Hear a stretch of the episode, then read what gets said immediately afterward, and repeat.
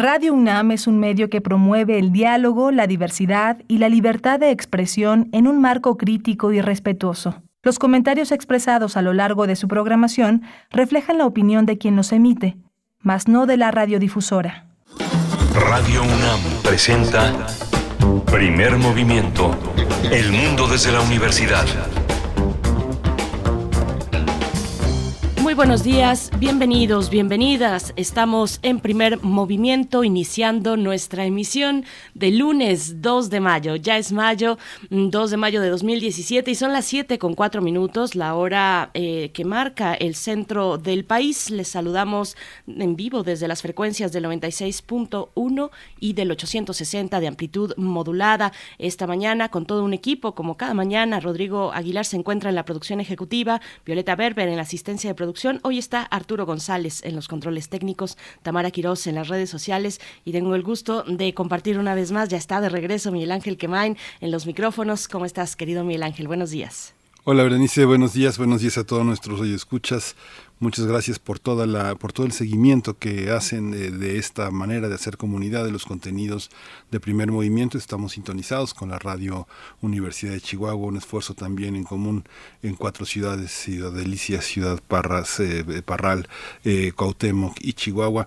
Hoy vamos a tener la curaduría musical de Bruno Bartra, como todos los lunes. Bruno Bartra, por si no lo sabe, él es etnomusicólogo, sociólogo, periodista y DJ con más de dos décadas de experiencia, autor del libro fronteras reconfiguradas. Él, él, se encargará hoy de mostrarnos la ruta, no solo musical, sino también sonora y conceptual de esta mañana del 2 de mayo.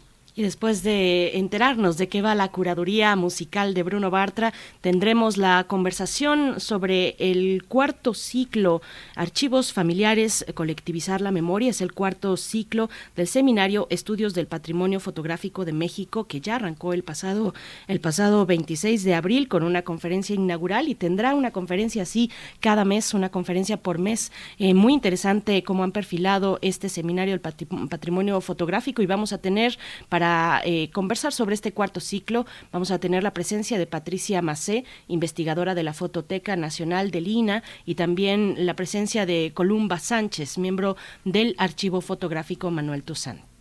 Vamos a tener también en la sección La música de las Américas en tus oídos a cargo de Guillermo Teo Hernández, ingeniero dedicado a soportes sonoros, investigador, profesor eh, CRI y la educación musical. Dice Teo, la música para niños debe primero ser buena música y después eh, eh, de niños. Eh, estamos en esa sintonía y vamos a escuchar los comentarios que esta mañana tiene sobre este, esta conmemoración de Cricri. Y en la nota nacional, hacia la segunda hora, estaremos conversando con Andrea Sáenz Arroyo. Ella es bióloga, autora del libro que vamos a presentar con ustedes, Un mar de esperanza, soluciones ciudadanas para un planeta sostenible, que eh, publica por editorial Taurus Andrea Sáenz Arroyo. Así es que esta cuestión importante, hacer una, un acercamiento a aquellas comunidades eh, pues que generan de alguna u otra manera esperanza por el tipo de prácticas que son responsables con el medio ambiente es una revisión, bueno, a lo largo de una vida dedicada precisamente a la protección del medio ambiente, eh, desde, desde la biología, como lo hace Andrea Sáenz Arroyo, así es que tendremos los detalles, pues, de esa, em, pues, de, de, esa vida, ese, ese recuento y ese testimonio de una vida dedicada al medio ambiente. Vamos a tener también la poesía necesaria. Ah, no, vamos a tener eh, la nota internacional, la lamentable violencia contra palestinos en Jerusalén. El tema lo trata un especialista en Medio Oriente, el maestro, el profesor, el doctor Moisés Garduño, profesor de la Facultad de Ciencias Políticas y Sociales de la UNAM, especialista en estudios árabes e islámicos contemporáneos. Y sí, tendremos la poesía necesaria en esta ocasión para dar un buena, una buena bienvenida. Miguel Ángel Quemain tendrá a cargo mm. la selección eh, poética de esta mañana.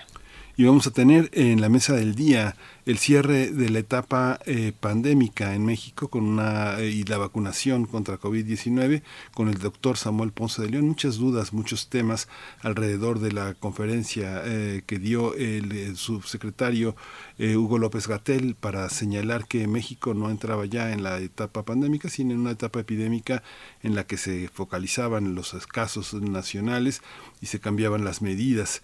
Vamos a hablar con Samuel Ponce de León, que es el coordinador del Programa Universitario de Investigación en Salud de la UNAM, es profesor de la Facultad de Medicina y jefe del Laboratorio de Microbioma, es especialista en Medicina Interna y Infectología y es eh, integrante de la Comisión eh, para la atención de emergencia de coronavirus de la UNAM y el doctor, va a estar con nosotros también el doctor Alfonso Vallejos Parás. Él es académico del Departamento de Salud Pública de la Facultad de Medicina de la UNAM. Y tendremos hacia el cierre la participación de la doctora Clementina Equigua, bióloga y doctora en ciencias por la Facultad de Ciencias de la UNAM. Es divulgadora científica desde el Instituto de Ecología de la UNAM y nos compartirá el tema, una, una reflexión, una propuesta diferente eh, para la glorieta de La Palma. Es el tema eh, que, o la manera en la que ha titulado Clementina Equigua su participación de esta mañana. Ya ven que corren ya los sondeos para preguntar entre todos, eh, pues, qué, qué hacer, qué preferimos hacer Em, ahora que se ha retirado esta emblemática palma de la glorieta, pues bueno, vamos a ver qué nos comenta la doctora Clementina Equiva. ¿Ustedes qué opinan? Coméntenos en redes sociales, arroba PMovimiento en Twitter, primer Movimiento UNAM en Facebook y nos vamos directo para saber pues de qué va la curaduría musical. Vamos a escuchar a Bruno Bartra. Primer movimiento. Hacemos comunidad en la sana distancia.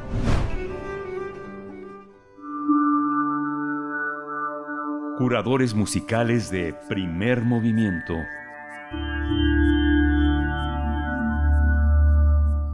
Muy buenos días. Escuchas de primer movimiento. Eh, Miguel Ángel Berenice, también los saludo con mucho gusto como cada lunes.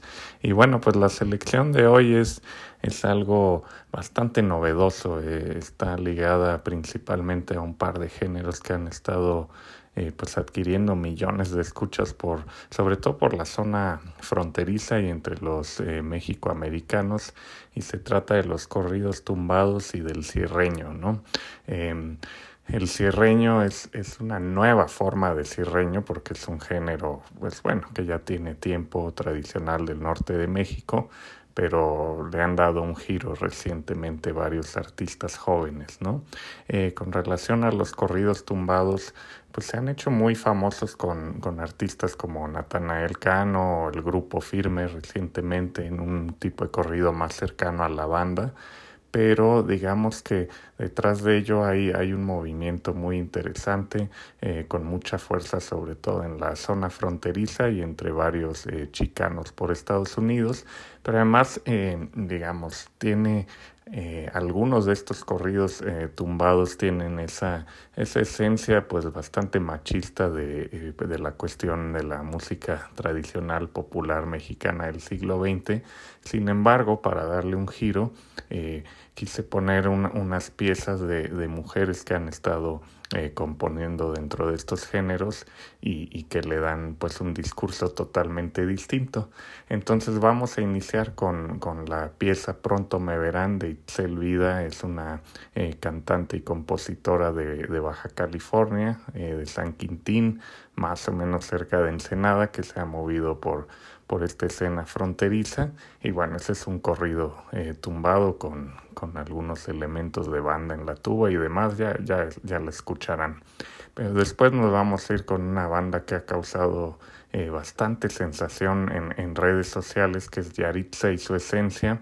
Ella es una, eh, una chica de unos 15, 16 años que, que formó esta banda junto con sus hermanos ellos son de, de, una comunidad cerca de Seattle, en Washington, que, que, bueno, en la cual predominan migrantes de Michoacán. Ella y sus hermanos ya nacieron allá, hijos de eh, migrantes michoacanos, y trae ese cierreño eh, nuevo que, que adopta mucha sensibilidad, sobre todo del soul y del indie rock. Eh, la pieza que escucharemos de ellos es Soy el único. De ahí nos vamos a ir a Texas con Cachas de Oro, otra banda que, que también toca entre corridos tumbados y cierreño.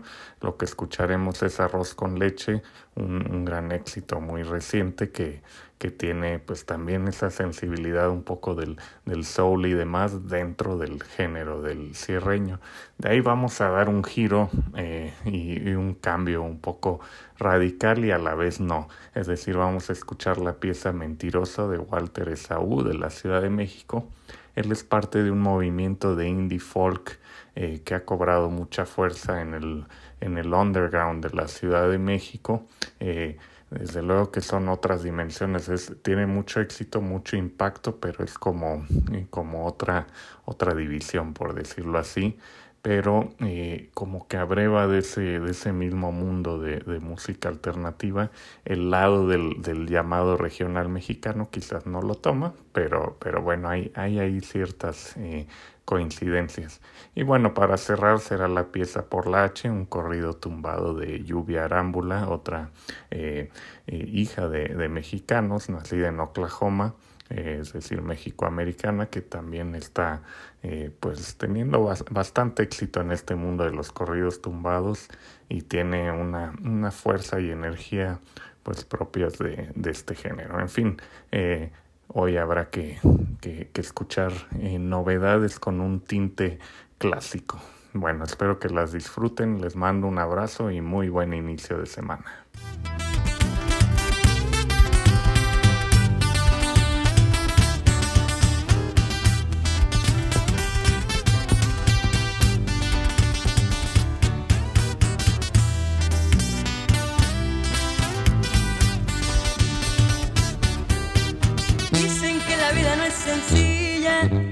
Desde chica siempre tuve la curiosidad. A los 16 años cumplidos ya tomaba mi camino y me puse a trabajar. Dejé la escuela y a los amigos. Descubrí otras cosas que fueron mi prioridad. Desde entonces canto mis corridos. Mis padres son el motivo de quererme superar. No todo allá afuera es tan bonito. Si antes me valía y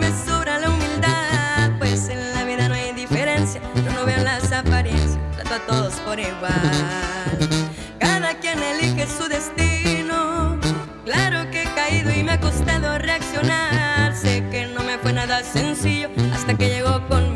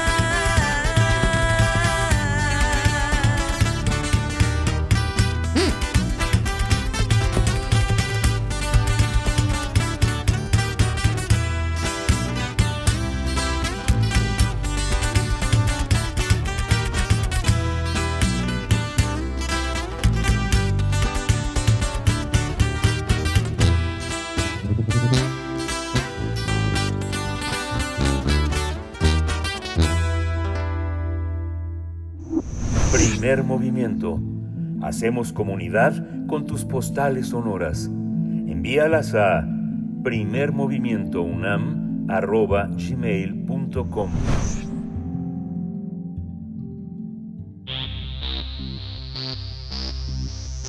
De festivales, ferias y más. Recomendaciones culturales. El Instituto de Investigaciones Estéticas de la UNAM y el Sistema Nacional de Fototecas del Instituto Nacional de Antropología e Historia organizan el cuarto ciclo del Seminario de Estudio del Patrimonio Fotográfico de México 2022, Archivos Familiares, Colectivizar la Memoria. Se trata de un encuentro en el que especialistas reflexionarán sobre algunas prácticas de testimonios fotográficos familiares que lograron trascender la memoria histórico-social. A lo largo de siete conferencias se analizarán diversos eh, casos de archivos fotográficos y un martes de cada mes a las 5 de la tarde será que los especialistas se reúnan para compartir sus conocimientos y discutir. La asistencia a la Sala Francisco de la Maza del Instituto de Investigaciones Estéticas de la UNAM es de cupo limitado, por lo que es indispensable registrarse en una página web o bien acceder a la transmisión por el canal de YouTube del Instituto de Investigaciones Estéticas. En ambas modalidades se, se otorgará constancia con el 80% de asistencia. Vamos a conversar sobre este patrimonio fotográfico en México y este cuarto ciclo que ya inició, el, eh, ya inició en abril, 26 de abril, y hoy nos acompañan sus eh, coordinadoras. Está Patricia Macé, ella es investigadora de la Fototeca Nacional de Lina. Le doy la bienvenida. Buenos días, Patricia. Eh, buenos días, primer movimiento. Buenos, Gracias. Buenos días, Miguel Ángel Quemain y Berenice Camacho. Es un placer que nos den este espacio para hablar de nuestro seminario. Al contrario, muchas gracias por estar esta mañana, Patricia Macé. Y también por mi parte presento a Columba Sánchez, miembro del archivo fotográfico Manuel Toussaint. Muchas gracias igualmente, Columba Sánchez, por estar esta mañana. Buenos días. Hola, Berenice Miguel Ángel. Muy buenos días. Gracias por recibirnos. Gracias a las dos es una tradición ya la, eh, el trabajar con archivos familiares de distintos órdenes, orbes y momentos históricos, pero acérquenos un poco a esta concepción, cómo entender el tema del archivo familiar, qué es la fotografía y qué es la familia en la fotografía. Empezamos con usted, Patricia. Sí, em, mire, el asunto del archivo, hablar de archivo es hablar de una, una cuestión muy compleja definirlo ya, en, eh, circunscribirlo a la familia también, puesto que a veces estas fronteras entre lo que es de familia y lo que no es de familia se borran. Particularmente con este ciclo de seminario lo que pretendemos eh, eh subrayar es que en, en, hay ha habido circunstancias, momentos en los que el archivo de familia eh, trasciende este espacio de lo privado, de lo íntimo, de lo reservado a un circuito muy muy muy específico y trasciende lo que existe como testimonio visual dentro de esta cuestión de familias hacia lo que es una memoria social. Sea, una memoria de familia pasa a ser entonces eh, por la lectura que le demos a estas imágenes, eh, el dato, el documento, la información que genera estas imágenes a partir de la investigación trasciende este espacio y eh, las fronteras, entonces el alcance de esta eh, posibilidad de observar, de mirar las imágenes, ah, va más allá de lo que puede decir a una familia. Ciertamente la noción de familia también es ah, absolutamente compleja, mm, conforme pasa el tiempo es mayor. Entonces, eh, si hemos diferenciado archivos de familia, archivos institucionales, lo habíamos hecho, pero en la actualidad estas fronteras se borran y es lo que también pretendemos dar a conocer en el seminario, de qué manera se permea, fluye, fluyen los archivos de familias hacia las instituciones como al como al Instituto de Investigaciones Estéticas y de qué manera hemos estado abordándolas. Uno piensa, eh, Columba Sánchez, que hay muchos registros eh, y sobre todo los de las familias son los registros de personas muy privilegiadas de tener un momento para detenerse y pensarse, para hacer una genealogía, para hablar de una manera en la que eh, su cultura está expresada. Hay otros que son resultado de, de, verdaderos seguidores, antropólogos de la, de, del mundo mexicano. No sé, pienso en el archivo White del, del Archivo General de la Nación y una cantidad de archivos que han seguido familias, familias indígenas. Si uno ve el mundo rural, hay personas que solo tienen una foto, tienen dos fotos de su mamá y sus abuelos o, o de su matrimonio. ¿Cómo estamos en esta en ese territorio, qué se ve y qué no se ve a partir de lo visible y del patrimonio que tenemos en el orden documental. Ok, pues mira, ¿qué es lo que se ve? Se ve aquellas eh, familias que han trabajado eh, o que parten sus gestiones, lo hacen intencionalmente, ¿no? Las, las propias familias, las que son propietarias de los pequeños fondos o, o colecciones, este, son las que buscan buscan que sus fotografías trasciendan.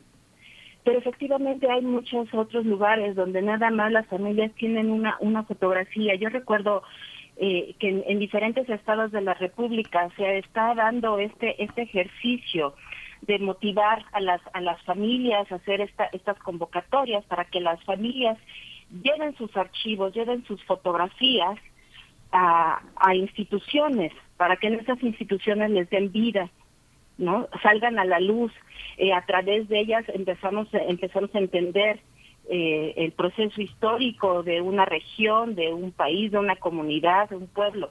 ¿no? Y, y ese es el trabajo que están haciendo no solamente las familias, también, como decía, los, los investigadores, los antropólogos, los etnólogos, buscar rescatar esa, esa memoria, que no caiga en el olvido. ¿No? Es porque es, es importante este, tener estos testimonios, enriquecer la memoria social, ¿no?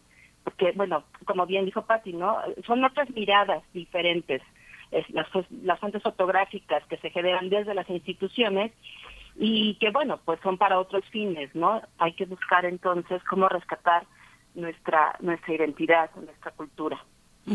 Columba, me sigo contigo eh, por esta cuestión que ya presentaba, que ya nos compartía Patricia Macé. Eh, eh ¿qué, define a un material fotográfico como relevante, un material fotográfico eh, íntimo, personal, familiar, como relevante para la memoria histórica? Ya nos decía Patricia Macé, es una cuestión compleja. ¿Cómo lo ves tú?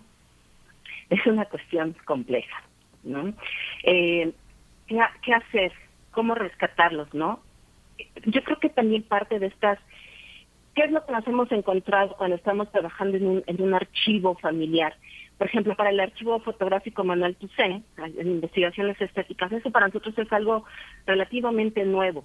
Recientemente hemos tenido la, la llegada de precisamente archivos, archivos familiares, con otra temática distinta a la que nosotros estábamos eh, acostumbrados, que era eh, básicamente, que es el registro de obra de arte, ¿no? Ahora estamos eh, recibiendo material fotográfico familiar y entonces ahí es el trabajo tanto de los técnicos académicos del instituto como de los investigadores eh, estas necesidades de, de, investigación cómo van transitando las colecciones eh, cómo vamos formalizando estos trámites para para que entren al archivo eh, cómo los vamos a gestionar, cómo los vamos a clasificar, cómo vamos a entrar en la intimidad de, esta familia, porque finalmente estamos eh, tocando eh, puntos muy muy sensibles de las familias, porque hay, es fotografía distinta a la que se genera en una en una institución.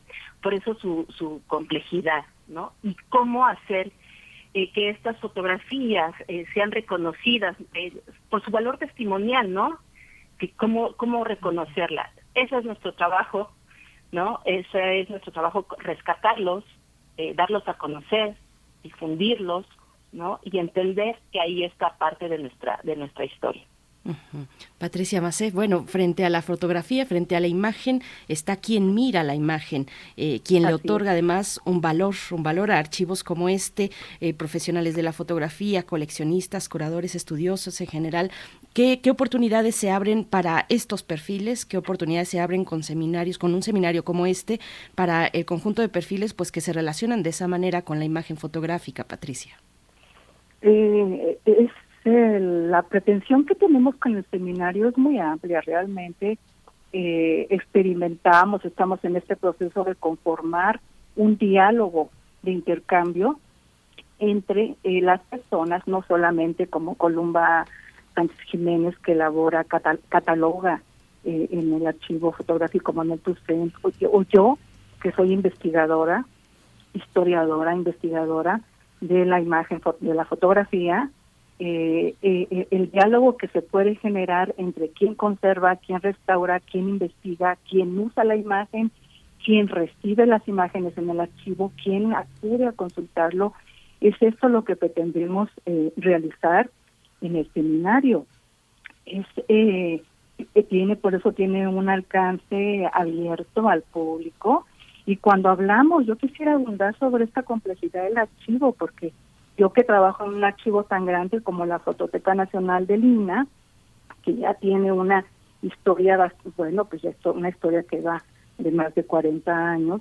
Cuando hablo de archivos familiares y la complejidad me refiero a cuestiones como que si nos remitimos al archivo de la Fototeca Nacional, esta se conformó a raíz del ingreso de un archivo familiar, como era la familia Casasola. Un archivo tan grande, de tanta trascendencia en términos del discurso, del discurso de la identidad nacional.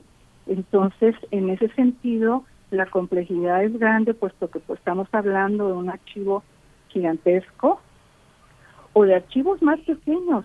Yo he trabajado durante un gran tiempo en archivo de una familia, eh, Azurmendi, que prácticamente estaba invisibilizado y entonces el hecho de entrar a investigar, que es mi labor como historiador, investigar los archivos, e investigar las colecciones, eh, nos permite reconocer que dentro de esta pequeña colección de 300 y tantas imágenes, de pronto encontramos una historia que se abre sobre la Ciudad de México, por ejemplo, de fines de los años eh, siglo XIX, principios del XX. Así también con el seminario, estas cuestiones del archivo, de pronto tuvimos un ciclo, el ciclo, en el que nos eh, eh, eh, esta eh, nuevas posibilidades, otras posibilidades de ver al archivo, no nada más desde el punto de vista de la investigación académica, sino también de lo que aspiran los propios creadores, los artistas visuales, y fue ver el otro lado de un archivo familiar, por ejemplo, ya que estamos con el tema de familia, que es el tema de este ciclo, en el que este desencuentro del creador con su archivo familiar lo trabajó de manera creativa en términos de incomodidad, en términos de rechazo, en términos y desde su eh, punto de vista de vivencia personal. Entonces también los puntos de abordaje son distintos y en ese sentido el seminario lo que pretende es ampliar no solamente eh, y ver esta eh, el, archivo fotográfico como un espacio de eh, en el que uno se encuentra con las imágenes, sino también un espacio que se genera y que y lo generan los investigadores con investigación histórica muy concreta, como también los creadores cuando acuden al archivo y elaboran sus propias ah, mecanismos para dialogar con los archivos y muchas veces ese diálogo tiene que ver con las ausencias, que fue lo que se trabajó. hubo una, una er, incidencia común en esta cuestión de que no todo está en el archivo, hay, hay cuestiones que están veladas, que no están representadas, y entonces el fotógrafo lo que hace es el, el creador visual, el fotógrafo como creador visual genera su propia ah, imagen, esta recuperación del testimonio que no existe. Hay una, hay una serie también de elementos que están como en la memoria colectiva eh, que, organizan los historiadores. Pienso en el Centro Condumex. Monsiváis hizo dos libros muy interesantes a iniciativa de Manuel Ramos, que dirige el centro, que fue este Quietecito, por favor, que es un álbum muy interesante sobre la infancia, eh, eh, sobre la infancia, sus aristocracias, sus costumbres, y el otro álbum que es muy impresionante, y los dos libros se vendieron en Sanborns, porque bueno, el centro que patrocina Slim es un centro de historiadores, que, que que, dije Manuel Ramos, y el otro fue La muerte niña. Ustedes se, acordarán de estos dos libros. Hay mucho que está hecho con la con la con el patrimonio de la fototeca del, del INA. Eh, es, es esta manera de considerar la la familia en un sentido abierto. Luego está las iconografías de Jan Meyer, eh, lo que hizo el Fondo de Cultura de Vasconcelos, de Octavio Paz. ¿Cómo entender esas, esas ideas de familia que son más amplias de la familia que entendemos como papá, mamá, hijo y que son familias de, este, eh, de, de, de una manera muy amplia? Están hasta los centenados. ¿Cómo entender esta parte desde el punto de vista de la metodología, de la clasificación, de la historicidad? Patricia Macé esta cuestión de, de, familia, justamente en este ciclo lo que comenzamos con, con una presentación que la, la, la conferencia inaugural de esta idea de familia parecía que no existía, porque a quien invitamos fue al doctor Carlos Martínez Azar, que nos habló de estas primeras experiencias, esas experiencias tempranas editoriales, como, bueno, Monsiváis, que fue una persona muy interesada en la fotografía por esta serie de inquietudes con esta cultura nacional, en el que lo que presentó Carlos Martínez hasta tiene que ver con esta, digamos, familia en un sentido nacional, en un sentido de identidad cultural, aquello que nos une.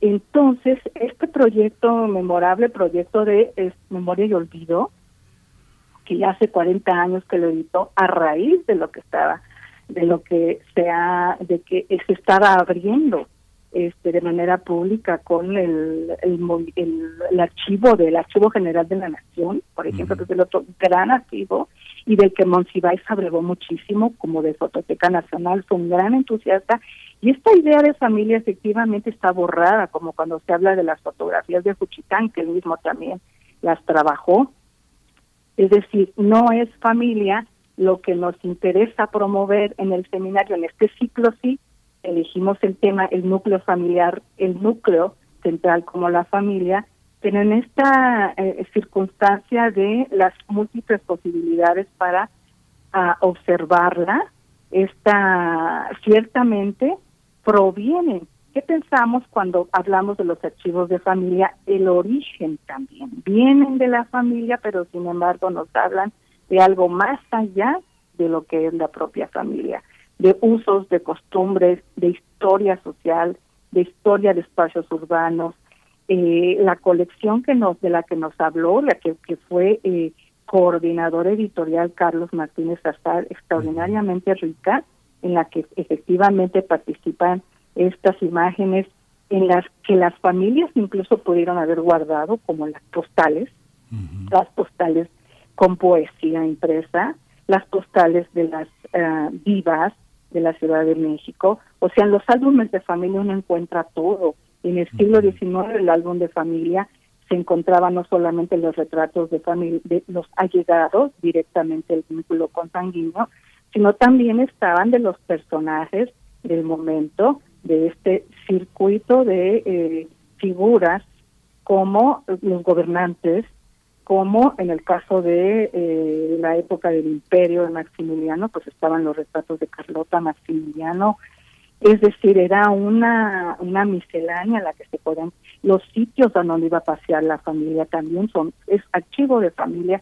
estas postales que coleccion, llegaron a coleccionar y ciertamente es un documento privilegiado, no todo el mundo tenía acceso en el siglo XIX a la compra de imágenes fotográficas o a la adquisición de un aparato fotográfico y crear un álbum de familia. Se creaba con lo que se tenía.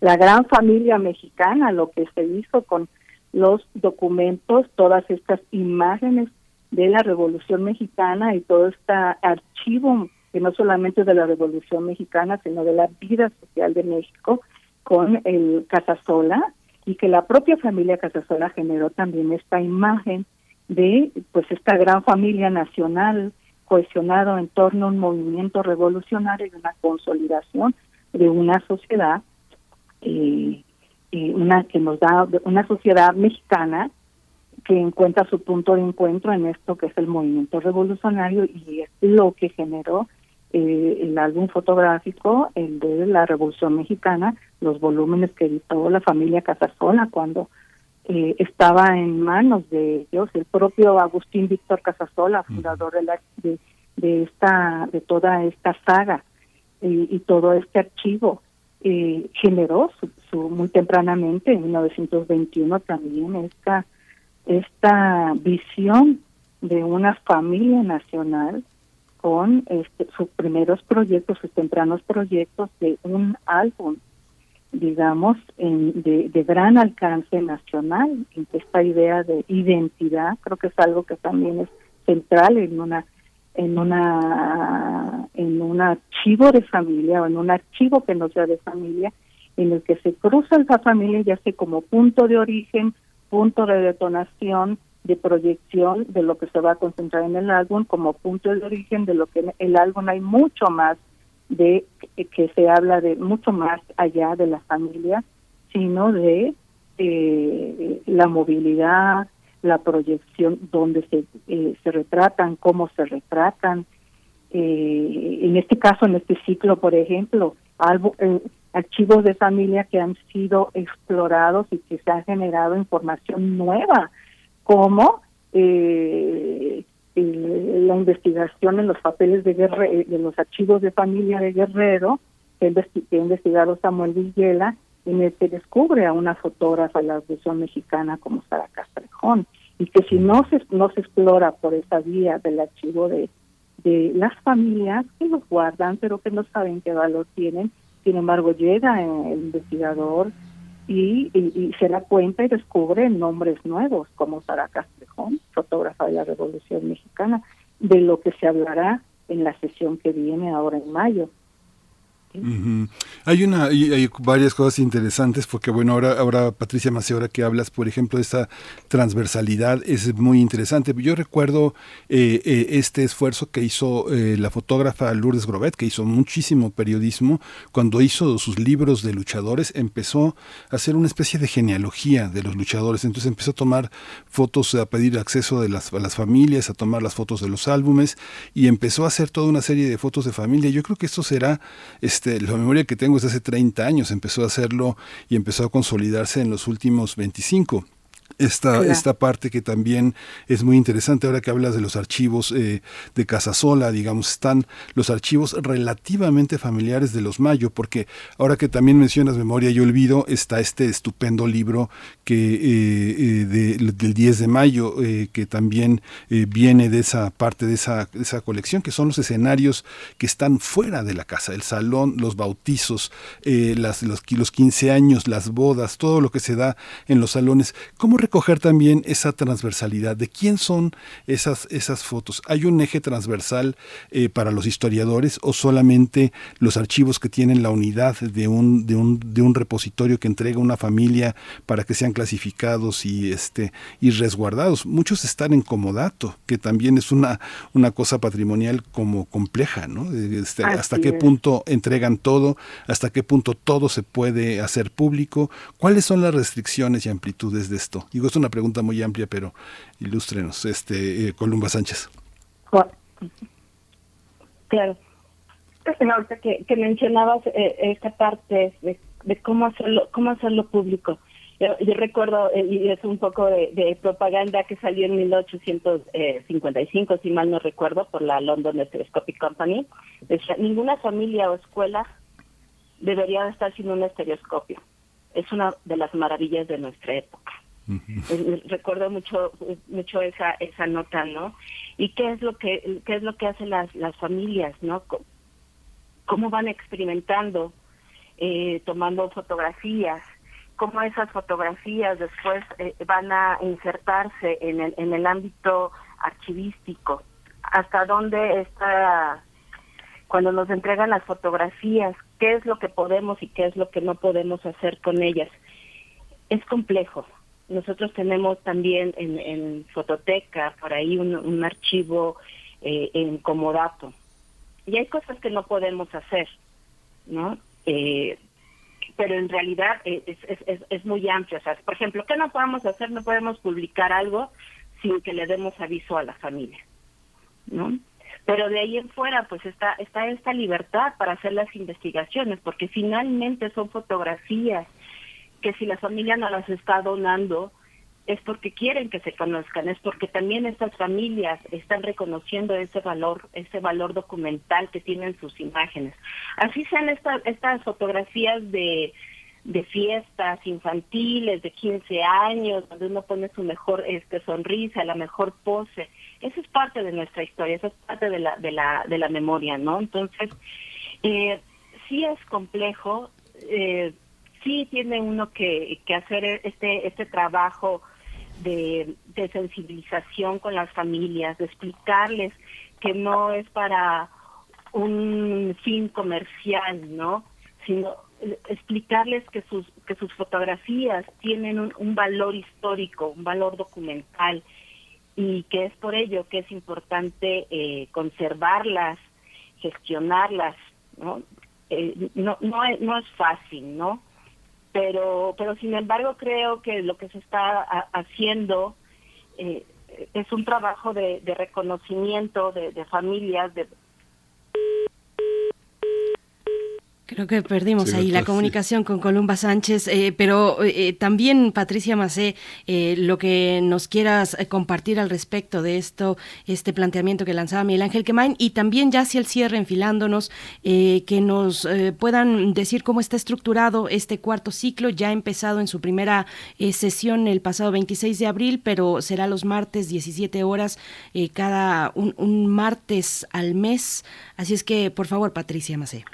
El programa, este cuarto ciclo y, viendo esta inquietud de Miguel Ángel Quemán en relación con la transversalidad de este acercamiento a los archivos familiares, precisamente es lo que tratamos de, de dar una probada. Ciertamente hay mucha investigación, hay muchos trabajos que se están realizando, pero eh, más o menos cada fin, el último martes del mes, eh, estamos eh, presentando a diferentes eh, investigadores como Ariel Arnal de la Universidad Iberoamericana que estará el 21 de junio hablando del archivo de Walter Reuter. Walter Reuter es el archivo.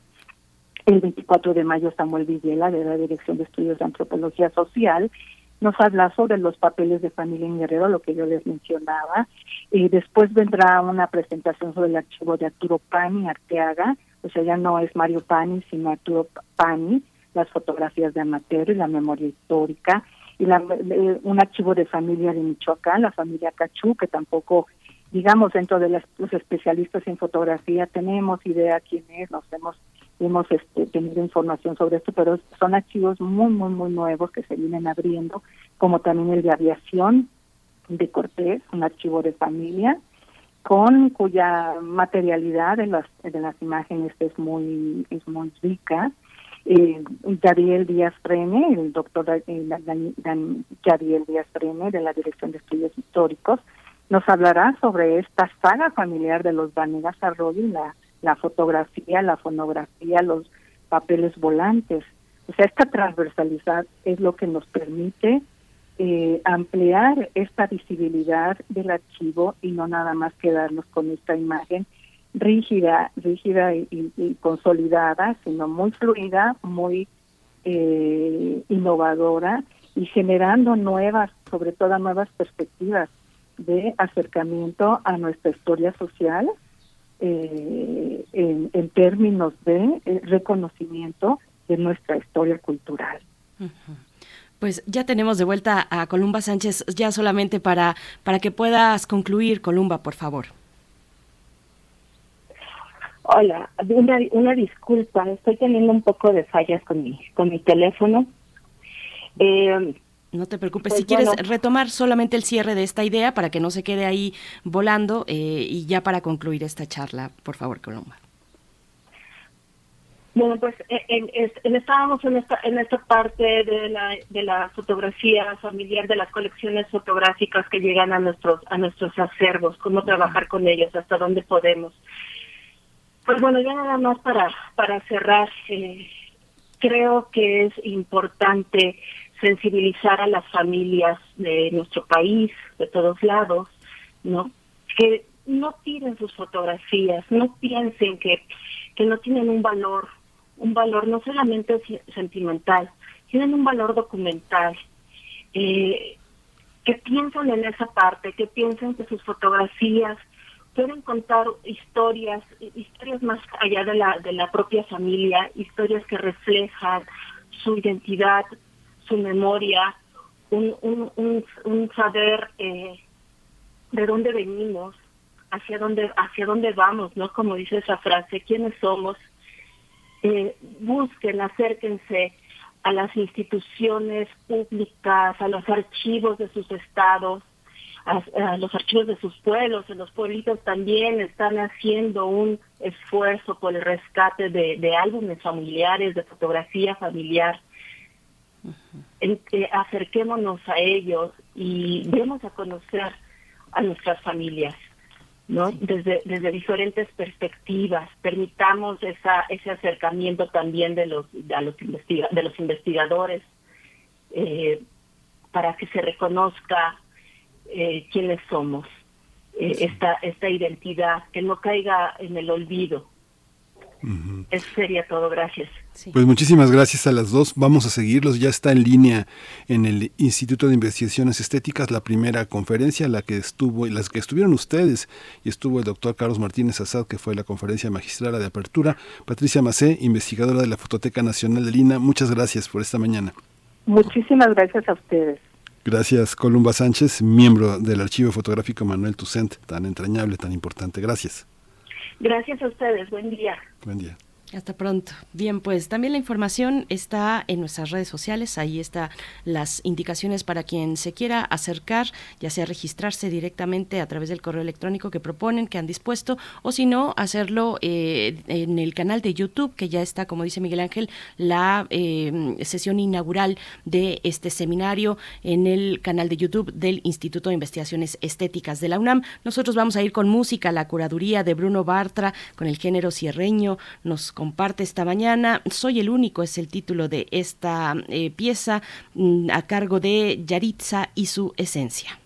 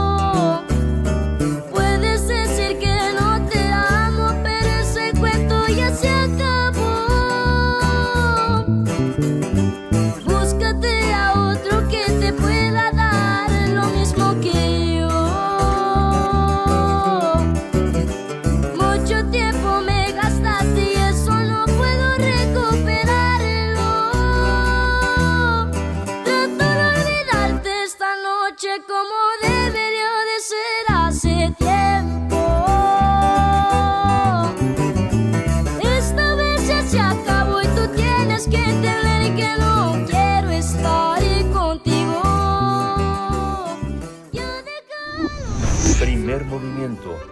Hacemos comunidad en la sana distancia. La música del mundo desde México. Damos la bienvenida a Teo Hernández, ingeniero dedicado a soportes sonoros e investigador de música de concierto, para hablar en esta mañana de la música, de la educación musical, Cricri y la educación musical, porque la música para niños debe ser primero mm, ser música, buena música, y después música para niños. ¿Cómo estás, Teo Hernández? Ay, bienvenidos, bienvenidos, yo les doy la bienvenida. ¿eh? Muchísimas gracias, este, Berenice, Miguel Ángel y todo el equipo de Primer Movimiento. Oye, pues me, me gustaría hablar, por, por supuesto, de Cricri, la música para niños, pero este retomándome de la cuestión esta de los de los archivos que están tratando tan interesante no eh, y, y, nada más decir que la fonoteca nacional es un archivo y es un archivo de sonido y la música que está guardada en la fonoteca nacional no solo música este tiene una característica que es la la cuestión de la fragilidad así como la gente no se da cuenta de que, de que las fotografías pueden ser importantes para formar parte de la memoria histórica, lo mismo un cassette, una cinta magnética, un este un disco tampoco se dan cuenta que puede ser algo algo valioso para la para la comunidad no solo para ellos mismos o para la cuestión de la historia familiar. Y tiene además un, un, una desventaja un acervo una, un archivo sonoro que es que eh, es obsoleto tecnológicamente y la gente no puede eh, en determinado momento tener acceso al contenido que está adentro porque ya no tiene la grabadora de cassette o ya no tiene el tocadiscos de 78 milímetros. Eh, y es, y es por eso que muchas, este, y además los elementos para tener eh, guardada una colección a veces son, son difíciles, ¿no? Cierta temperatura, cierto todo. Entonces mucha, eh, por ejemplo, la Fundación Gabilondo Soler se acercó a la Fonoteca Nacional y dejó ahí su archivo, por supuesto que en comodato, ¿no? Y, y es ahí de donde, donde estamos obteniendo muchísima información, para mi gusto, de uno de los personajes más importantes en la historia musical de México, que es Francisco Gabilondo Soler. Y como, y como bien decías, Berenice, en un principio, y bueno, es una frase que a mí me ha encantado desde mucho tiempo, es que la música para niños tiene que ser primero buena música, y luego para niños, ¿no? Porque eh, nosotros pensamos que tenemos que hacer una música para los niños que sea una música pues facilita, medio tonta, ahí como que para, ay mira que le gusta el niñito y, no, eh, tenemos una tremenda responsabilidad que es la de participar al niño en un ambiente musical, en un mundo en el cual eh, pues se va a desenvolver y tiene que tener elementos pues para poder entender este mundo musical. Y nadie, nadie ha sido a, a mi gusto un personaje tan importante como Francisco Gabilondo Soler Cricri para la educación musical. O sea, es una pieza clave en, en la cultura de, de, este país. Voy a ser muy breve en esto, es, no quisiera ahondar en la, en la cuestión biográfica, ¿no? Él es este, nació en Orizaba, Veracruz en 1907 y murió en la Ciudad de México en 1990, era hijo de, de padres españoles y básicamente fue autodidacta. Él fue pianista, repito, autodidacta, aprendió ahí en una, en una pianola él por sus propios medios, también fue un, un astrónomo autodidacta y una persona cultísima, ¿no? O sea, él, él eh, revisaba, incluso formó pequeñas sociedades astronómicas, ¿no? Dejó el conservatorio, pues entró en el conservatorio, después lo de lo dejó, viajó a Nueva Orleans donde conoció el jazz, de ahí que mucha de su música tenga alguna influencia moderna eh, eh, de, de, Estados Unidos. Y bueno, quisiera hacer eh, ahorita más que una cuestión biográfica, recapacitar sobre la música de Cricri. La música de Cricri es una música que nos enseña estilos, nos enseña a través de un gran refinamiento eh, pedagógicamente cómo son los estilos de diferentes partes del mundo eh, y, y, no solo no solo estilos del mundo sino eh, vocabulario vocabulario este palabras palabras nuevas expresiones que se, que se entienden o sea son expresiones sencillas pero muy ricas, o sea, uno tiene que buscar la cuestión de las palabras.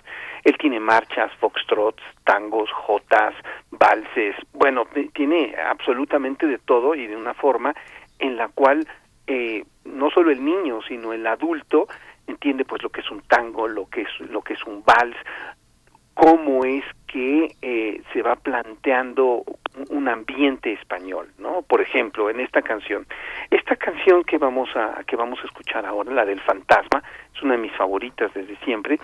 Este fue primero salió en un, en un disco que se llamó Homenaje a Cricri del año de 1957.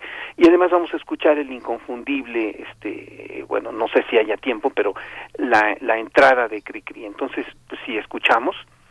Por supuesto, Teo, vamos a escuchar y volvemos contigo.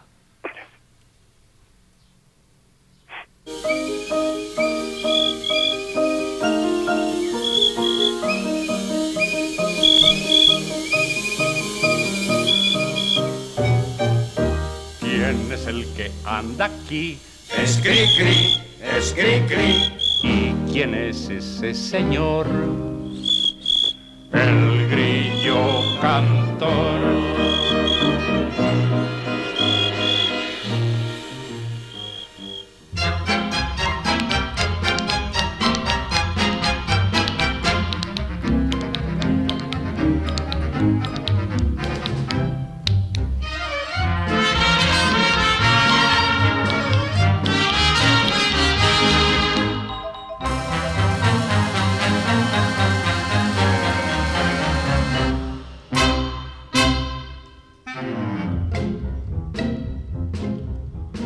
Hay un castillo en España al cual solo ruinas le quedan en pie y se cuenta que ronda por él un fantasma más grande que un buey. Ante tan negra leyenda cualquiera que tenga sentido común a deshoras escapa veloz o el gigante lo pesca y adiós no hay turistas nocturnos allí. Más a medianoche de un viernes yo fui.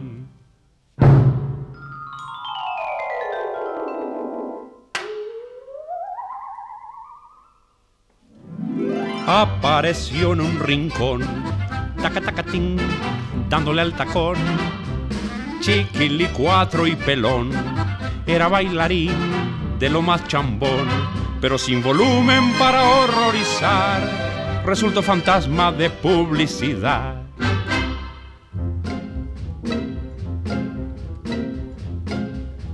Viendo mi ceño fruncido, aquel mequetrefe me hizo notar cinco siglos de tal soledad que aburrido le dio por bailar. Que en tiempo de moros él era un gigante terrible de ver, mas la dieta lo hizo encoger, en las ruinas no hay que comer, solicita con gran humildad otras viejas ruinas de más calidad.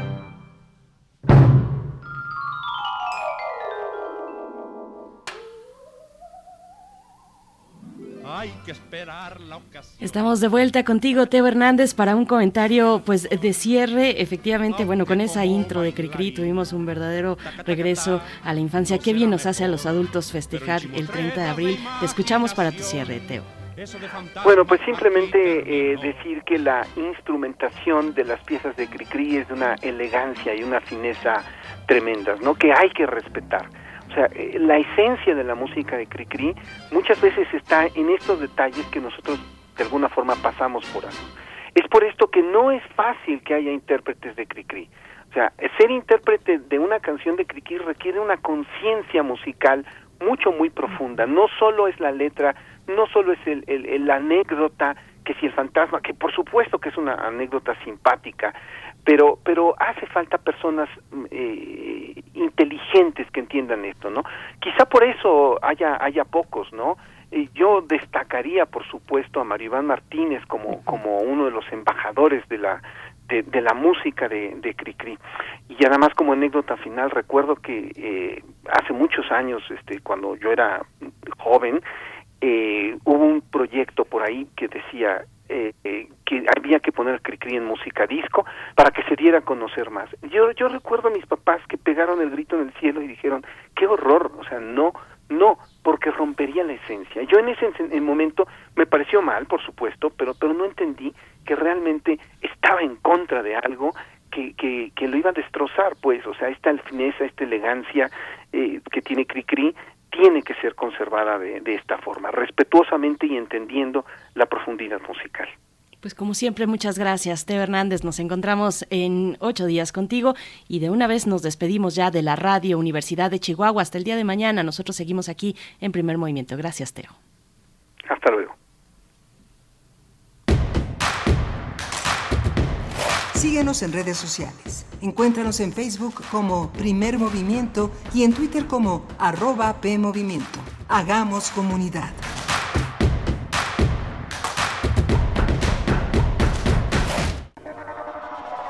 La ansiedad fluye. Es una gota de agua repentina que al caer suelta un grito en el pozo vacío. ¿Llegará? ¿Sanará la sequía del alma? ¿Dónde van tan a prisa? Pues a llenar los cántaros. Aquí no se llena ningún cántaro sin mi permiso. ¿A poco hasta el agua es tuya?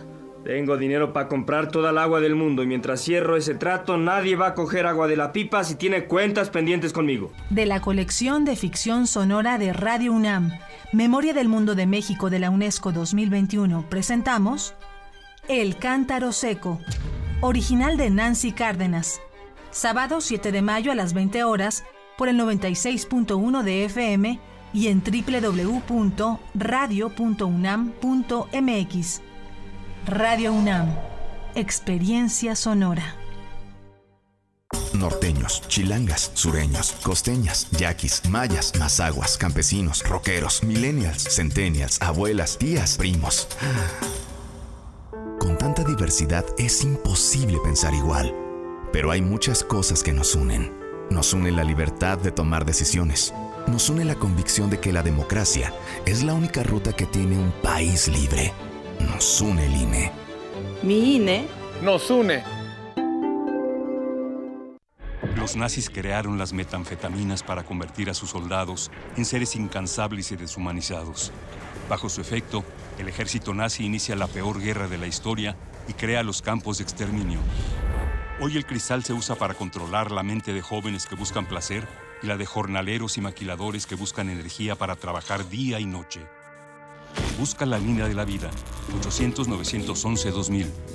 Para vivir feliz, no necesitas meterte nada. Un libro no termina con el punto final. No es solo la escritura y la corrección. Hay mucho más que un proceso creativo o un arranque de inspiración. Las palabras encierran conocimiento y cultura, pero también gustos y texturas. Los invitamos a probar los sabores y los saberes del lenguaje. Eso, todo eso, es lo que saben las palabras. Saben las palabras. El amor por el lenguaje en todas sus presentaciones. Con Laura García, todos los lunes a las 18.30 horas, retransmisión sábados a las 17 horas, solo por Radio UNAM. Experiencia sonora.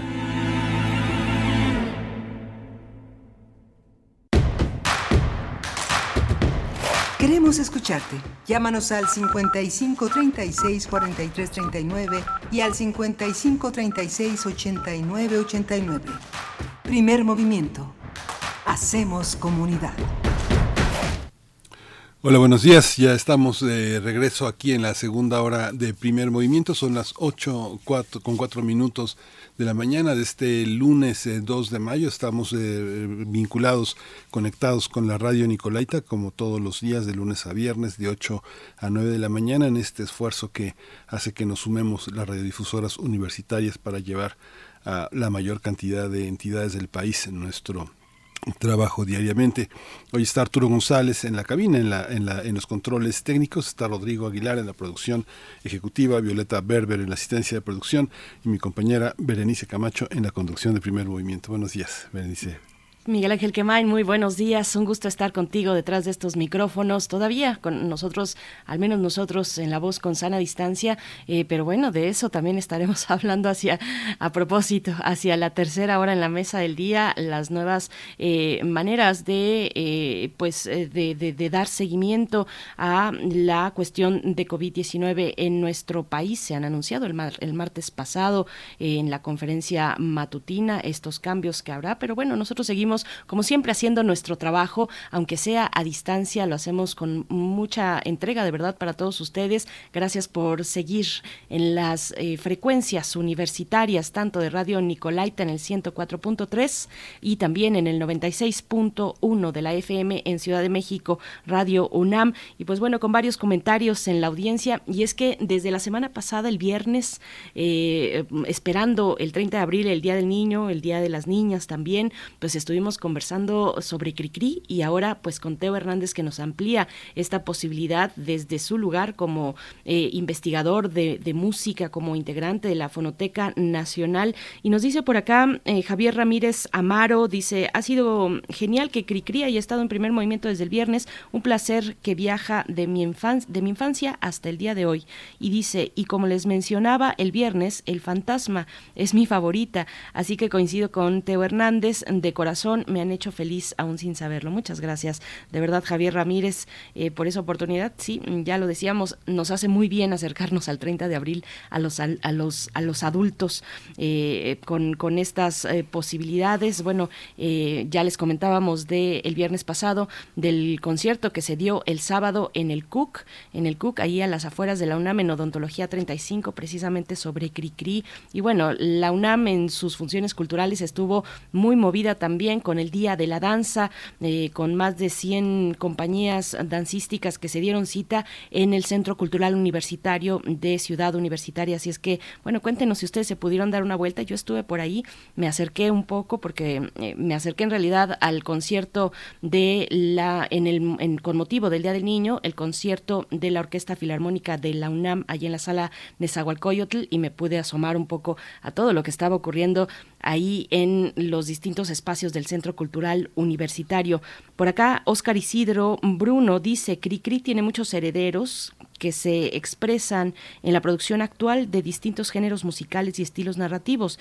De ahí que se agrupen algunos del movimiento mexicano de la canción infantil y, el mismo Oscar Isidro nos comparte un listado actualizado muy interesante, un listado actualizado, está ahí en Twitter en, en un comentario que nos hizo, actualizado al 2020, donde es un listado de agrupaciones mexicanas de música infantil.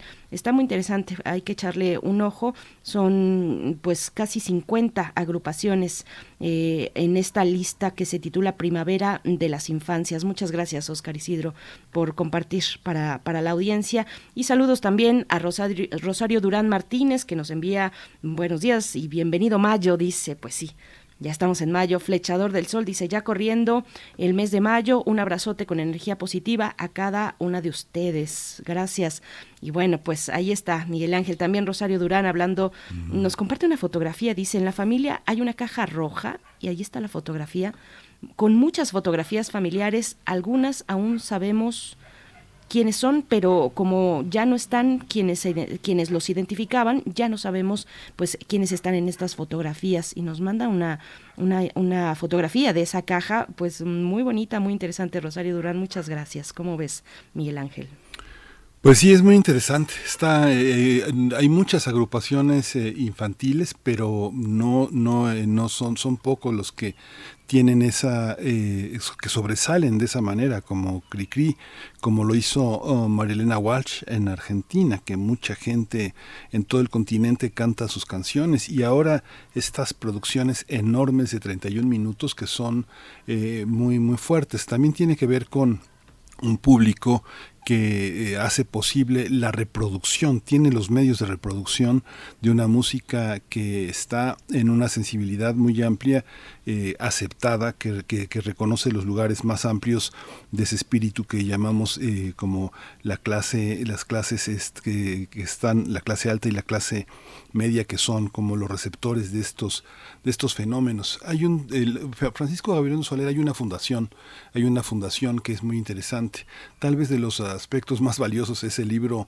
de Lunas Garapiñadas que hizo la periodista eh, Elvira García. Ella lo sacó con su propia con sus propios recursos, con su propia gestión, pero luego la fundación reconoció que era un libro que debería de tener y este libro es una auténtica biografía. Elvira se la pasó tardes y tardes y tardes yendo eh, con su bocho a la casa de Francisco Gabilondo Soler en los 80, principios de los 80, y hizo una verdadera entrevista. Después eh, eh, hizo en la página, en las páginas de Limer hay una parte de esa entrevista, que bueno, son muchas entrevistas, son horas y horas de entrevistas, de divagaciones, de viajes con Francisco Gabilondo Soler y es muy, muy interesante esa, esa memoria. Mucha gente ha criticado mucho a, Francisco Gabilondo Soler porque considera que la calidad musical no tiene, no tiene ninguna calidad musical, que es una especie como de arreglitos que acompañan sus canciones, pero el poder de pasar generaciones, este, pues ya lo quisieran muchísimos, ¿no? La calidad orquestal que tienen sus arreglos,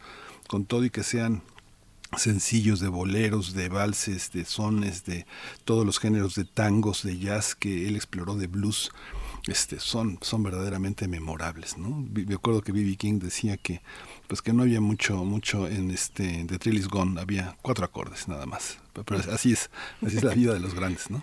Así, no, bueno, la capacidad que tiene Cricri, que tuvo Cricri de adentrarnos, a, eh, de, de, de, mm, eh, llevarnos a una historia, a una atmósfera, además a través de distintos géneros musicales, con personajes muy bien eh, construidos, muy bien logrados, en fin. Por acá nos dice Rosario Durán, ya por último, dice esas canciones muy lindas, eran canciones muy lindas que ahora los niños ya no las aprecian. Pues yo no sé si sea de los niños o será cuestión de que los mismos adultos ya no exponemos a los más chicos a pues a propuestas como las de Cricri, finalmente que forman parte de una educación musical, de una educación sonora. Desde muy pequeños, ya nos lo decía de esa manera Edith Zitlali también en la semana la semana anterior que ella nos, nos estuvo compartiendo su curaduría musical, nos compartió su curaduría musical de los hermanos Rincón y nos hablaba de esto, de la educación musical para, lo más, los, para los chicos. Y es un poco también de lo que Teo Hernández nos compartía.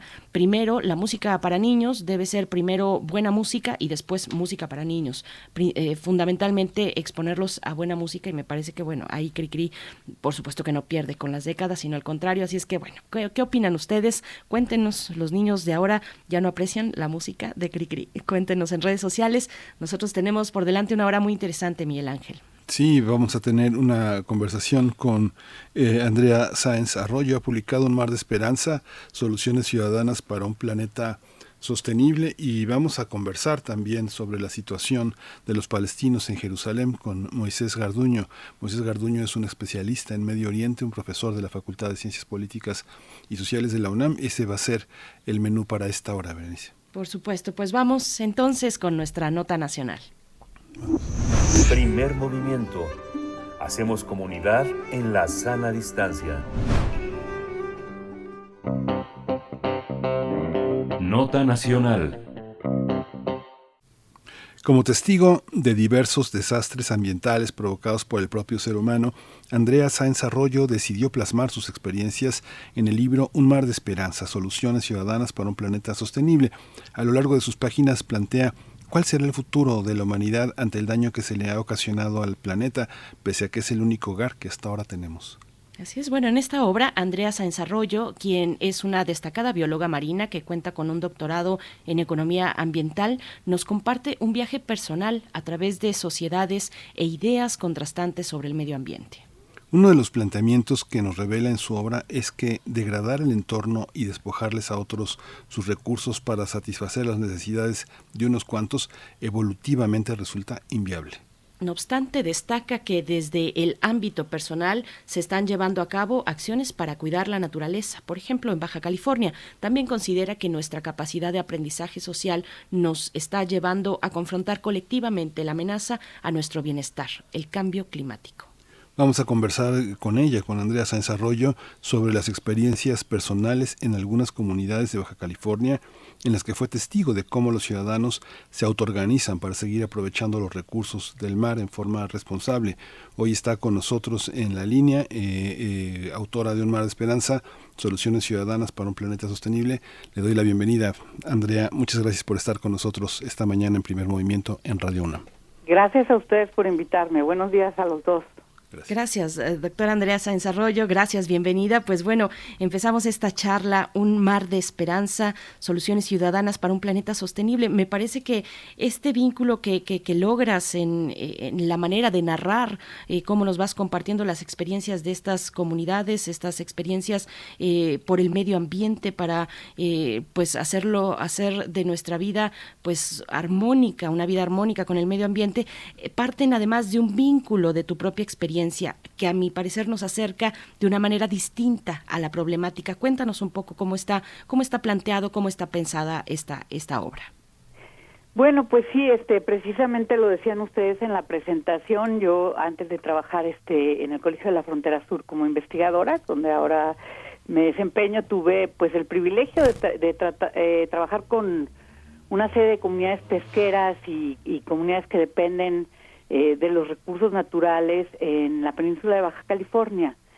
Eh, y, bueno, digamos, todas estas, estas eh, paradigmas a los que nos enfrentamos como sociedad global, en donde pareciera que no nos podemos comprometer o no podemos comprometer recursos para cuidar nuestra casa, pues en las personas que viven directamente de los recursos no existen, ¿no? Entonces, bueno, eh, eh, eh, me postularon para una beca y planteé esta idea de ir por el mundo buscando casos similares, pero además contrastantes, ¿no? Con economías no necesariamente pesqueras, sino economías pues, tan poderosas como la de California y tan diversificadas, ¿no? Islandia y también usos contrastantes, ¿no? O sea, no, no, no nada más la, la explotación de los recursos del mar, sino también, por ejemplo, el caso de Dinamarca, que producen energías eólicas, eh, eh, un paseo costero como el de California, defendido por, por la ciudadanía, ¿no? Eh, y una economía que, que yo digo es una economía próspera de subsistencia, ¿no? Como un poco, por eso es como una navegación territorial, pero también una navegación de ideas, en donde pues retamos si, realmente es inteligente destruir nuestra casa para, para tener bienestar, ¿no? En tu libro hay una hay una visión muy muy este muy muy eh, en sintonía con los cambios políticos que ha tenido el país y a partir de esos cambios políticos también hay una relectura también del pasado que yo creo que difícilmente podría hacerse sin estar eh, presentes esos cambios.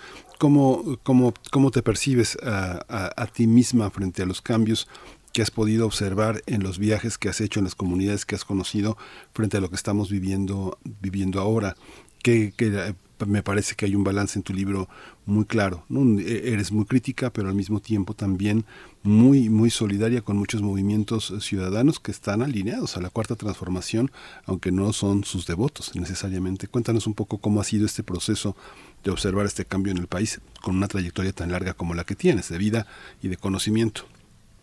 Sí, bueno, yo creo que yo creo que por ahí hay una frase que no sé si llegaron, este, eh, de la costa de California, que es es, es un proceso ciudadano muy poderoso que eh, terminó por eh, defender su derecho a mirar el mar, ¿no? Y que surge de un derrame petrolero. Yo, hay una frase de uno de los arquitectos de esta visión que dice: la costa no se salva, la costa siempre se está salvando, ¿no? Me parece que eh, la tentación, y yo creo que todos pasamos por esa, la, tentación de pensar que eh, es necesario eh, destruir nuestra casa para progresar económicamente, pues es una tentación muy grande justamente por este pensamiento colonizado, en, el que estamos colonizados, ¿no? durante los últimos 50, 60 años, de decir, eh, si necesitamos crecer económicamente, pues hay que hacer las cosas este rápido, sin pensar en el planeta, ¿no? Y, y, y como muchos de nosotros, pues por ahí está pasando la 4T ahorita, ¿no? Sin embargo, creo que el movimiento ciudadano que, bueno, si descalifican o no, eh, este, o lo toman como una, una, oportunidad, que yo creo que es una oportunidad, este, el movimiento ciudadano que defiende eh, eh eh, la posibilidad de tener otra manera de, desarrollarnos económicamente me parece invaluable, ¿no? Entonces, estamos en un tránsito de evolución de, de, nuestro pensamiento en relación a cómo relacionarnos con la Tierra. Y pues mi trabajo fue eh, dejar las evidencias de que, de que como vamos, pues eh, la Tierra se encargará de, de deshacernos, deshacerse de nosotros, ¿no? No es, no es la vida la que está en riesgo, y, el caos tiene un papel en la evolución de la vida, eh, eh, si no es nuestra eh, supervivencia y sobre todo lo digo, nuestra calidad de vida, ¿no? Eh, Andrea, bueno, ahora que mencionas esta cuestión, estamos, dices, en un tránsito de evolución de pensamiento eh, con respecto a nuestra propia existencia y nuestra relación con el medio ambiente. En algún punto al principio del libro mencionas eh, que hay modelos teóricos que estudian las etapas, pues de eso, de sistemas complejos. Hablas del caos también, lo acabas de mencionar, de sistemas complejos como, como lo son las sociedades y las comunidades. cuéntanos un poquito de esa parte, de ese punto de partida, cómo se explica el deterioro ambiental, la partir de esos modelos? Eh, cuéntanos, por favor. Bueno, me parece que, que, esta propuesta es como la, la, la propuesta, eh, la, la, la, puerta de salida de, de, de, de, pensar que el caos es el fin, ¿no?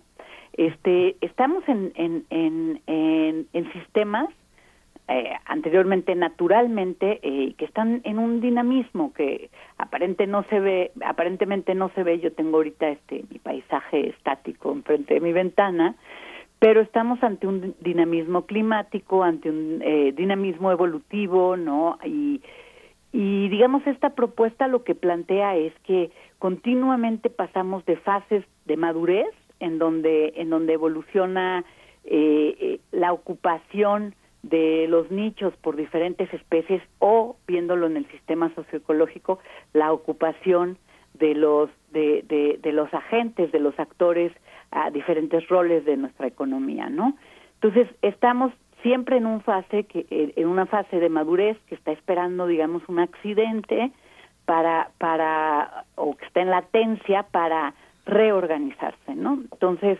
bueno, mi, mi planteamiento es evidentemente la, la sobrepoblación humana que es derivada de, de, nuestra inteligencia, de nuestra longevidad. Hoy estaba viendo un artículo eh, en, en, el periódico que decía, bueno, pues precisamente se nos están aumentando las las enfermedades porque porque estamos aumentando nuestra longevidad, ¿no?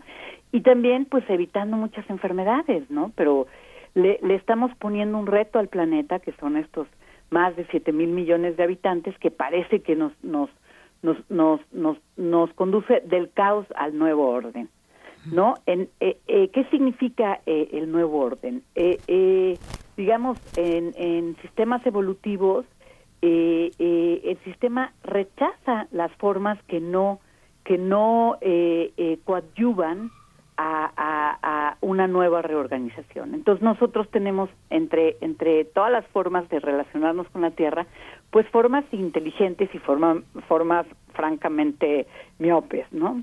Entonces este es el planteamiento. Estamos en, el, en la etapa del desorden y, y, y, será el resultado de nuestras acciones las etapas, eh, digamos las relaciones eh, económicas y relaciones sociales que permitirán o no permitirán conservarnos en este mosaico de vida en la Tierra. Mm. Yo sé que parece complejo, pero es sencillamente una etapa de limpieza que ocurre a todas las escalas, ¿no? Sí, es, es, complejo y además está explicado en términos de la complejidad, porque el género que has escogido para que todo esto fluya es el ensayo y pasa uno para ver, por ejemplo, los costos de la energía que se, mm, que se toman de la naturaleza para producir un, un eh, en 10 a 1 la compra por parte de los japoneses Estados Unidos del salmón supuestamente sustentable que equivale a 9 dólares que los ecosistemas productivos de Alaska pagan eh, y que eh, por, con energía. Y hay aspectos que vuelves a México y que me resultan muy muy interesantes como el planteamiento que haces de cómo se llenó la selva lacandona como las selvas de Brasil que también detallas ese, ese aspecto de la explotación en Brasil cómo la selva lacandona se llenó eh, de personas sin tierra de pasaron de personas sin tierra a tierras sin personas y cómo este este dio como resultado una población en estos territorios que creció a una tasa eh, de, promedio altísima con un eh, con unos herederos de un sistema de esclavitud que nunca se reconoció en la colonia y que se quemó la selva para sembrar maíz, café o pastura para el ganado que les permitía tener algún ingreso monetario. Toda esta forma de desigualdad la explicas de una manera muy muy interesante como ensayista y como cronista un poco. Cuéntanos un poco este paisaje que generalmente no se ve, se ven los números, pero no se ven las personas detrás de los números. En tu libro se ven mucho las personas detrás de los números. Cuéntanos un poco esta parte. Así es, pues mira, yo yo creo que todo que todo eh, eh, está relacionado con nuestra eh, desconexión que tenemos con los procesos ecológicos de la tierra, ¿no? Si políticamente tú dices, bueno, pues aquí hay tierra, y aquí hay gente sin, sin tierra, pues este, lleguemos a esas tierras, ¿no? Hay, hay trampas ahí, porque eh, digamos el reparto agrario, por ejemplo, en el sur de México, eh, pues eh, no llegó a ciertos latifundios, ¿no? También el reparto agrario tiene sus límites, ¿no? Entonces, tenemos una serie de incentivos alineados, y lo dice mucho Julia Carabias, ¿no? Para convertir la selva pues en, en, potreros, en zonas de café, dependiendo del precio, ¿no? Eh, y al no comprender que, que, la sociedad eh, eh, regional, nacional y global depende de esos sistemas, o sea, todas las funciones ecológicas de la selva, pues decimos, pues esta es la solución, ¿no? Entonces, pues son ajustes que tenemos que hacer, porque además la gente de las selvas que han sido eh, eh, digamos, convertidas a zonas de producción de productos que hoy reconocemos en el mercado, y este es uno de los planteamientos que ustedes ven en el libro, eh, tendría que alinearse a proteger esas selvas, es decir, eh, programas como el que tiene el presidente, que pues le falta el toquecito, ¿no? De restauración ecológica, sembrando vida, no son malas ideas siempre y cuando no estés este, convirtiendo otra vez la selva a zonas de, producción de, de, eh, árboles frutales y maderables, ¿no? Podría ser un programa muy inteligente en relación a la restauración de la selva. Eh, apenas son mercados emergentes que, que yo lo, lo, lo, hablo en el libro, ahorita son subsidios, ¿no? Más que un mercado, pero para allá vamos, para allá vamos digo, además de capturar CO2, las, las selvas maduras eh, producen un, un, un, efecto de enfriamiento por, por este, digamos, los procesos, los ciclos del agua local que ocurren ahí, ¿no? Entonces, eh, eh, como sociedad global tenemos, tenemos que responder, digamos, a estas tierras que han sido vistas desde una eh, manera extractivista, ya sea por, por, darle tierra a la gente sin tierra, o, o por este producir eh, eh, eh productos que demanda el, el, mercado global, como, como lo es el, el, el aceite de palma, ¿no? Entonces, eh, eh, tenemos que cambiar, ¿no? Esta, esta, esta visión, pero no es un cambio que se pueda hacer solamente como política pública nacional, sino necesitamos tener una coordinación global, ¿no? siempre, mientras sigamos demandando estos eh, eh, productos que no toman en cuenta, tú eh, diste el ejemplo de lo que un, ecólogo eh, pues muy profundo que fue eh, que fueron ecólogos los hermanos Odum planteaban como emergía con M. Para qué la M para pues decían ellos pues para recordar la memoria de lo que le costó a la tierra producir esto no no no es que se salió espontáneamente que es la visión económica tradicional, ¿no? Entonces, si, si, si ponemos, eh, si nos ponemos a hacer las cuentas de, de, los beneficios económicos que recibimos de los ecosistemas naturales y empezamos a alinear las políticas públicas para preservar, digamos, esta, esta memoria y esta producción, pues bueno, ya no va a ser rentable estar mandando palma eh, o aceite de palma de las selvas tropicales a las fábricas de chocolate y crema del mundo, ¿no? Alinear Por ahí va un poco la idea, ¿no? Pero sí. ustedes me plantearon las más complejas, entonces no se asusten, es un es un libro que eh, pues puse mucho empeño para redactarlo para la sociedad, ¿no? Porque eh, para, para cualquier persona mayor de 18 años o 16 años, ¿no? Y que pudiéramos entender eh, eh, cuestiones complejas de una manera simple y además de una manera práctica para, para, digamos, volvernos ciudadanos que defienden su casa, ¿no? Sí, son estas historias eh, que son casos contrastantes, como lo dices, y son historias inspiradoras y de mucho esfuerzo comunitario eh, que de, de, estos pueblos, de estas comunidades, de estos, en estos ejemplos. Yo iba a seguir con la cuestión compleja, Andrea no, Nada más no quiero asustar a, los radioescuchas, este, de veras, este, fue todo un trabajo para, para dejarlo eh, eh, eh, como si la complejidad fuera simple porque sí lo es, nada más que hay que entenderla, ¿no? Sí, por supuesto.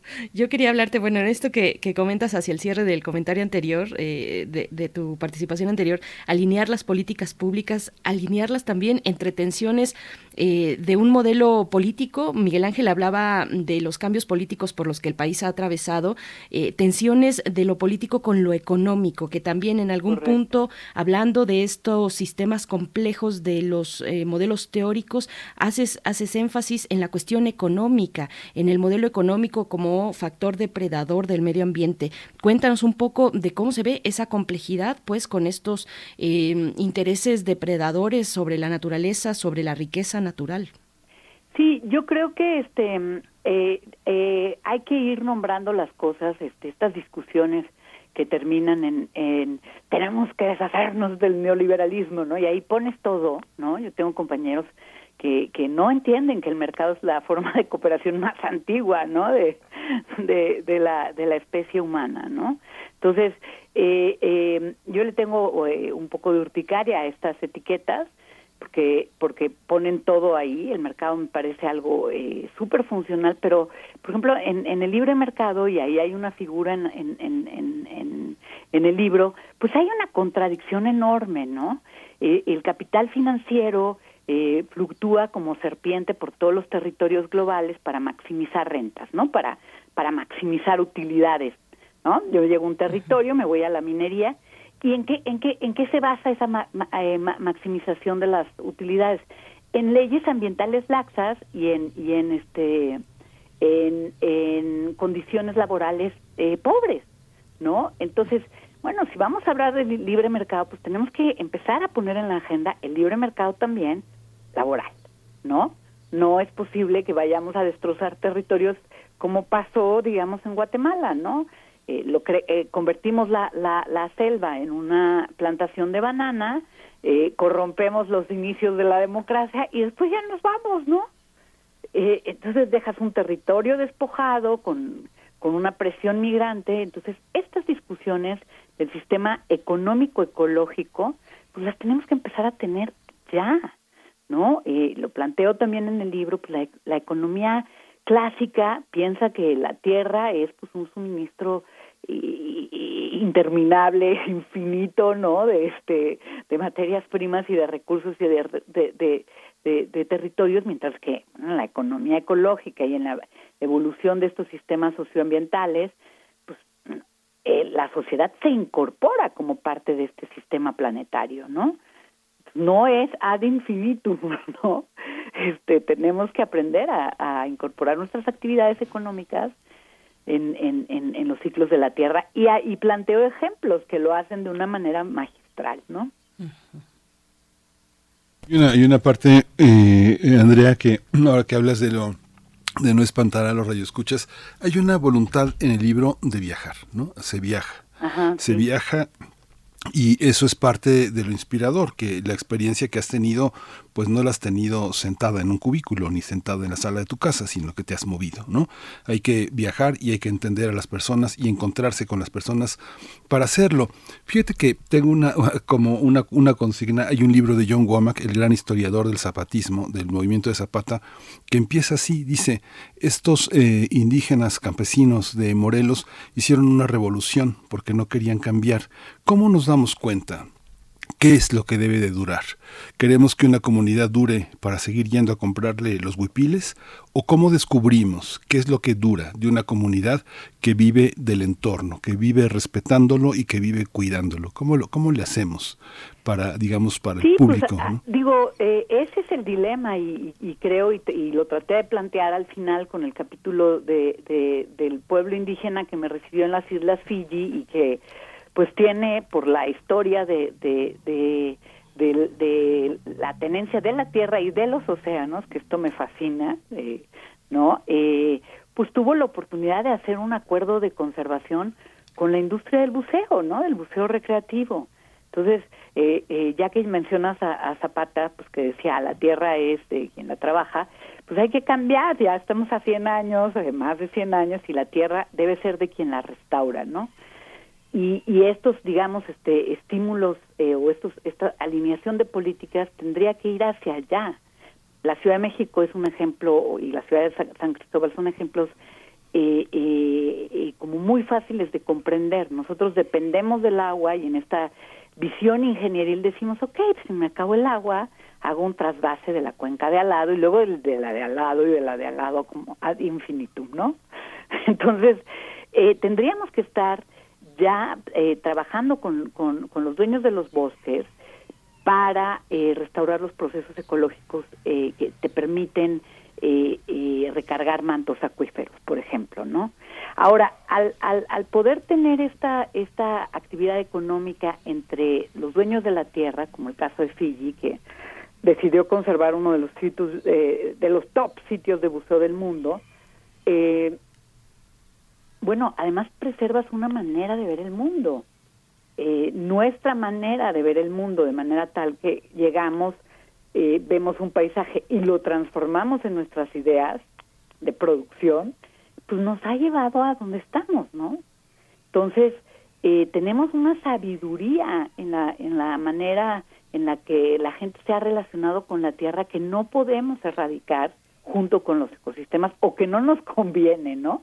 Más bien, porque pues ahí hay muchos saberes que hay que sintetizar, que hay que reincorporar a nuestra manera de tratar la tierra. Y no estoy diciendo que todos tenemos que volver al siglo XIX, ni al XVI, ni a la manera en la que viven los indígenas. Sencillamente hay un montón de conocimiento como como esta, este concepto del buen vivir, del apoyo comunitario, pues que, que tendríamos que plantearnos si nos vale la pena eh, retomar en nuestra vida moderna, ¿no?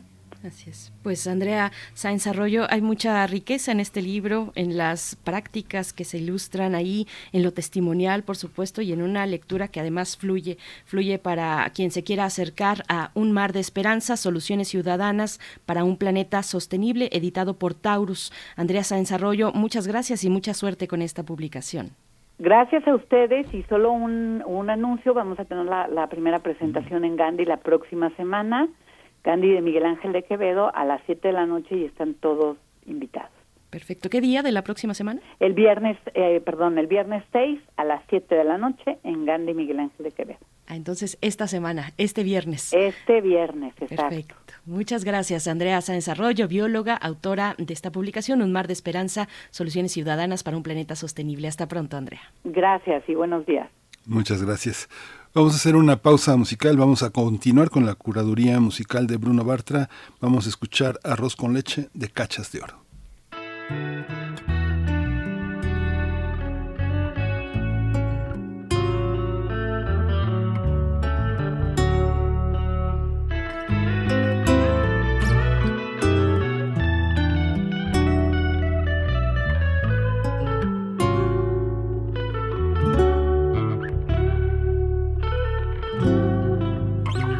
Arroz con leche me hace pensar que tan ricos serán tus besitos. Me haces loquito, tal vez serás familia que se fue.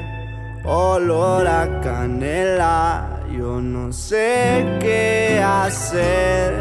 Tan dulce, pero no te puedo Mis brazos te piden y tu linda piel arroz con leche. No me hace entender.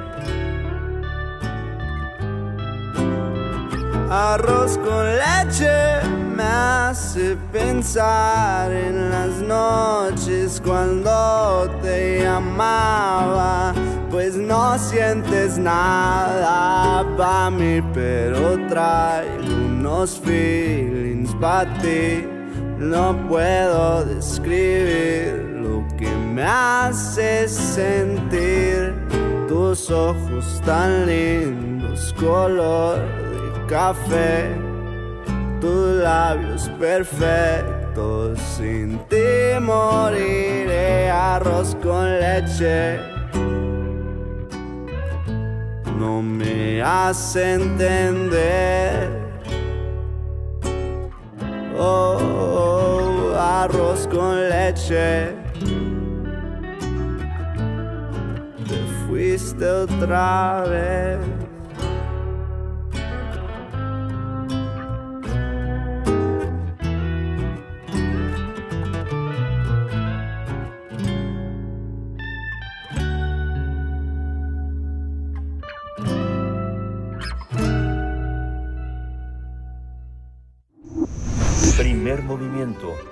Hacemos comunidad en la sana distancia.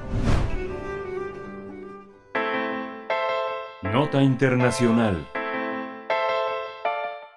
Las inmediaciones eh, de la mezquita al-Aqsa, sitio sagrado tanto para el Islam como para el judaísmo, fue escenario de enfrentamientos en las últimas semanas. Los palestinos dicen que las visitas de judíos violan los acuerdos que rigen en el lugar, mientras que las autoridades israelíes acusan a Hamas de incentivar la violencia. Este 29 de abril, en su último viernes de Ramadán, Jerusalén vivió nuevos enfrentamientos en esa mezquita que dejaron como saldo al menos 42 palestinos heridos, alrededor de 20 hospitalizados y 3 detenidos.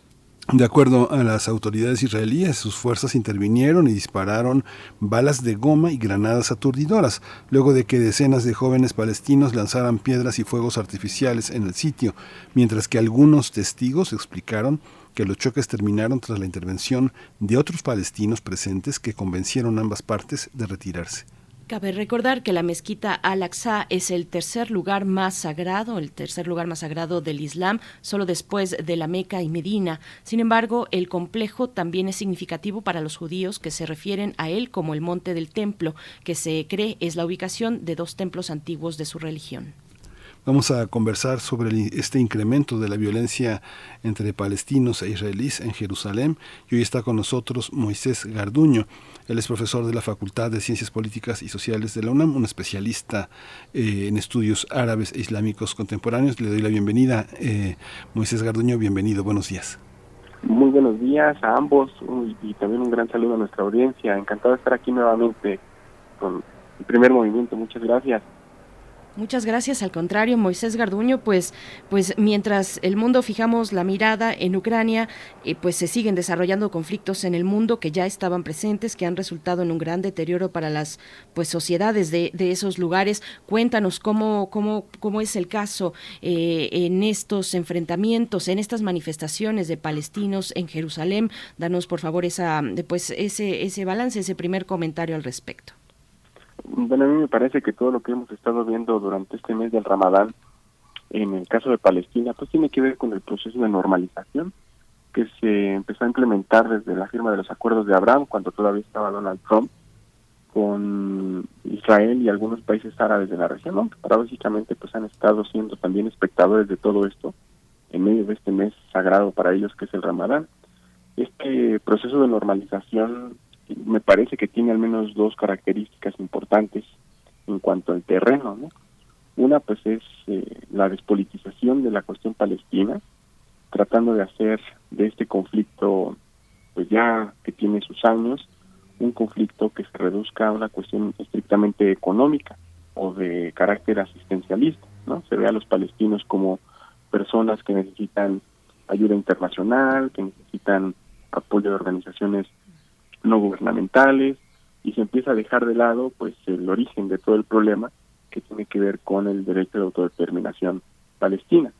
Por otra parte, me parece que hay una estrategia mediática muy importante en este acuerdo de Abraham, en donde se trata de exportar una diplomacia pública israelí lo más favorecedora posible para la región en aras de conseguir eh, lo que Israel siempre ha querido conseguir desde que existe como Estado, que es el reconocimiento de Israel como Estado en todo el mundo árabe.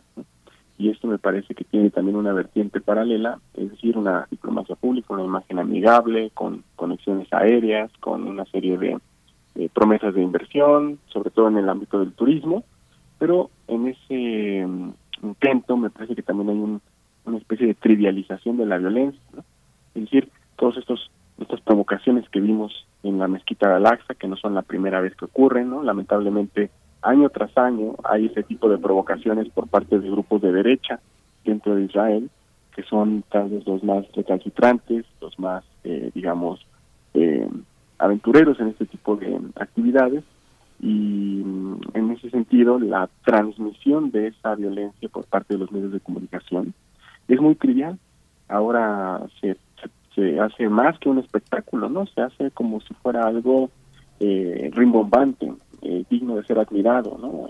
se pasan más el tipo de armas con el que se hacen estas provocaciones que las consecuencias que dejan en términos humanitarios las mismas. Se habla de el número de personas que están lesionadas, el número de personas en prisión, el número, o sea, ahí hay una deshumanización también de las eh, personas que están siendo pues víctimas de todas estas eh, provocaciones y al mismo tiempo en esa trivialización de la violencia yo creo que también hay otras estrategias como evitar denuncias de organismos de derechos humanos, evitar denuncias formales ¿no? en términos de violación de derechos humanos, o anular activistas, como el caso de mm, la representante de Adamir, que iba a venir al Foro Social Mundial aquí en México y que en su trayecto no fue permitida abordar. El avión que le iba a traer acá. Y en ese sentido pues eh, ahí también hay una clara estrategia en donde Estados Unidos y algunos otros gobiernos de Europa Occidental pues han estado coordinando ese tipo de actividades y finalmente como para cerrar ese primer comentario yo diría que al lado de todo esto en el terreno donde se manifiestan todas estas provocaciones, existe de manera también paralela una guerra de baja intensidad con Hamas, que desde el año 2006, cuando se hace de el gobierno de Gaza, por medio de un mecanismo electoral, a partir del 2006 y hasta los últimos enfrentamientos de mayo, que nosotros también tuvimos la oportunidad de comentar en el 2021, se ha llevado a cabo una serie de pesquisas en contra de los líderes de este movimiento, que con el paso del tiempo se ha vuelto cada vez más popular entre las nuevas generaciones palestinas, lo cual pues ha llevado a Israel a replantear su estrategia de, de, militar con ese movimiento y eso también es lo que estamos viendo de una manera eh, muy tácita en los medios de comunicación locales, pero que no se pasan en los medios de comunicación globales, precisamente por las características antes mencionadas. Yo así vería el contexto que estamos viviendo en estos momentos en Palestina. Esto que comentabas, eh, Moisés, eh, eh, ¿cómo, ¿cómo está estructurada esta, esta ciudad? ¿Cómo nos podemos imaginar? El Monte del Templo, pues es una, es una explanada, es la explanada de las mezquitas. Y ahí están concentradas, eh, pues, gente de, todos los monoteísmos, de los tres monoteísmos, y, y son una serie de palestinos y gente de personas del mundo árabe que circulan en Jerusalén porque son empresarios, porque son eh, gente que trabaja en el área de servicios, que tienen el permiso de trabajar, pero que profesan otras identidades. ¿Cómo entender los que están en la frontera y los que están, los que están ahí? ¿Cómo, cómo se da esta, esta confrontación, esta tensión que es permanente. Se ha dividido varias veces la ciudad de Jerusalén, que no alcanza ni siquiera el millón de personas, pero se ha dividido en quienes tienen derecho de circular en un lugar o, en otro. Digamos que no hay mucha diferencia entre los maras del Salvador y este en, Nicaragua o en Brasil, en Río de Janeiro, a esta, a esta parte. Hay una parte geográficamente muy delimitada, ¿no? Bueno, hay un punto de inflexión en Jerusalén que históricamente ha sido el lugar más importante para las tres religiones monoteístas más importantes de la zona, el cristianismo, el judaísmo y el islam. El islam, precisamente por esta mezquita de la Roca y la mezquita de Al-Aqsa, que es la explanada que bien menciona Miguel Ángel, donde se cree que Mahoma ascendió al cielo para, digamos, dialogar con otros profetas y partir, a partir de ahí ver algunas cuestiones como por qué los musulmanes rezan cinco veces al día, ¿no? Pero en ese mismo lugar donde se supone que Mahoma ascendió también al cielo es donde se supone que eh, Dios le ordenó a Abraham a sacrificar a su primogénito y eso es lo que muchos judíos creen. Es el lugar desde donde se espera el regreso del Mesías para los judíos y evidentemente es el lugar del Santo Sepulcro para los cristianos. Históricamente la relación de las personas fieles de estas tres religiones ha sido este, totalmente libre y armónica. Claro, las diferencias han venido en los tipos de gobierno que han querido controlar esa ciudad, desde los romanos ¿no? hasta posteriormente los árabes, pasando por la época de las cruzadas y finalmente llegando hasta los británicos, que ese fue el origen del nacimiento del Estado de Israel, después de que los británicos dejan este, esta tierra como un protectorado que ellos tenían a partir de los acuerdos Aix-Picot, que fueron acuerdos secretos entre Francia, Gran Bretaña y Rusia, aunque Rusia se salió, esto fue en 1916, y con el paso del tiempo desde 1948 hasta 1967 hay un proceso que yo llamaría un poco también de eh, colonialismo en el sentido en el que empiezan a llegar las primeras oleadas migratorias por parte de judíos que vienen huyendo de diferentes partes de Europa.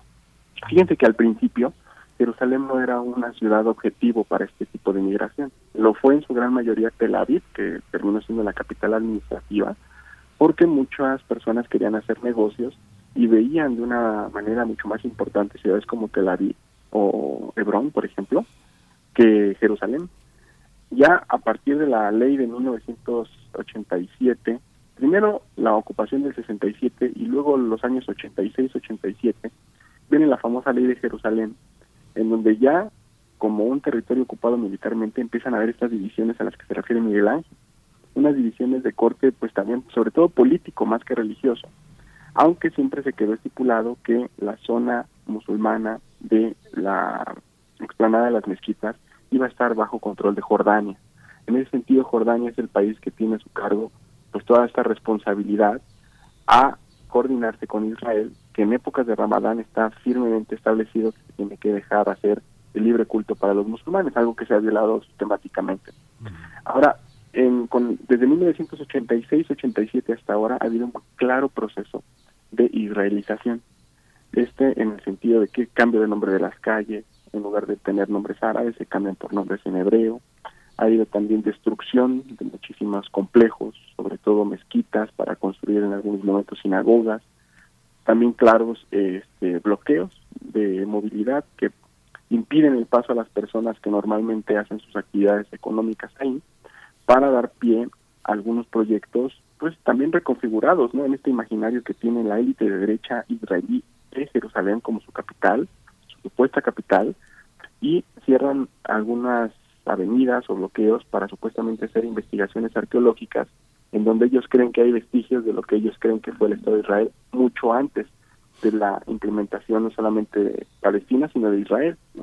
Y entonces ese tipo de actividades lo que hacen es sectarizar la ciudad, lo que hacen es eh, hacer un plan urbanístico totalmente eh, sectarizado, que algunos organismos de derechos humanos como Bethlehem, por ejemplo, que tiene capital noruego, o ya el, más reciente de 2022, Amnistía Internacional, refieren esto como ya un régimen de, de apartheid, utilizando este término que fue muy conocido por Sudáfrica, todo lo que pasó con Sudáfrica y los africanes, pero ahora con el Estado de Israel, ¿no? a partir de este tipo de actividades.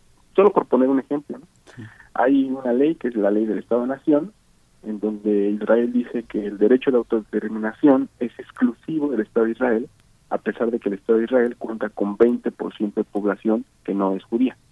Ese es un, ejemplo claro de lo que estos organismos de derechos humanos lo dicen en sus reportes, que ahora están teniendo cada vez más circulación. Entonces, eh, claro, Jerusalén es algo muy importante, pero esto que comentamos se ha venido reproduciendo en otras ciudades y a veces es más peligroso verlo en otras ciudades porque no tienen esa visibilidad que tiene Jerusalén por esta importancia que ya comentaba, ¿no? Es más o, más o menos este tipo de prácticas que tienen que ver con la reingeniería social y un reimaginario colectivo de la urbanidad a favor de los grupos de derecha de Israel. Moisés Garduño, en ese contexto, pues con tantos elementos muy ricos, muy importantes, ¿cómo pensar a las juventudes palestinas? ¿Cómo pensar, por ejemplo, a estos manifestantes eh, que, como sabemos, en todos los conflictos eh, siempre son, hablamos siempre de jóvenes, los que están en la primera línea de esos conflictos o los que están eh, particularmente vulnerables ante ellos? Ayúdanos un poco a imaginar cómo han crecido estas generaciones de jóvenes palestinos, jóvenes herederos de, una lucha histórica del reconocimiento del Estado palestino, pero con, con una mirada, al mismo tiempo una mirada global que permite hoy la tecnología con este uso de herramientas. Cuéntanos un poco de, quiénes son esos jóvenes, cómo han crecido en ese contexto. Sí, ahorita yo podría, por ejemplo, trazar al menos eh, la interrelación de tres generaciones.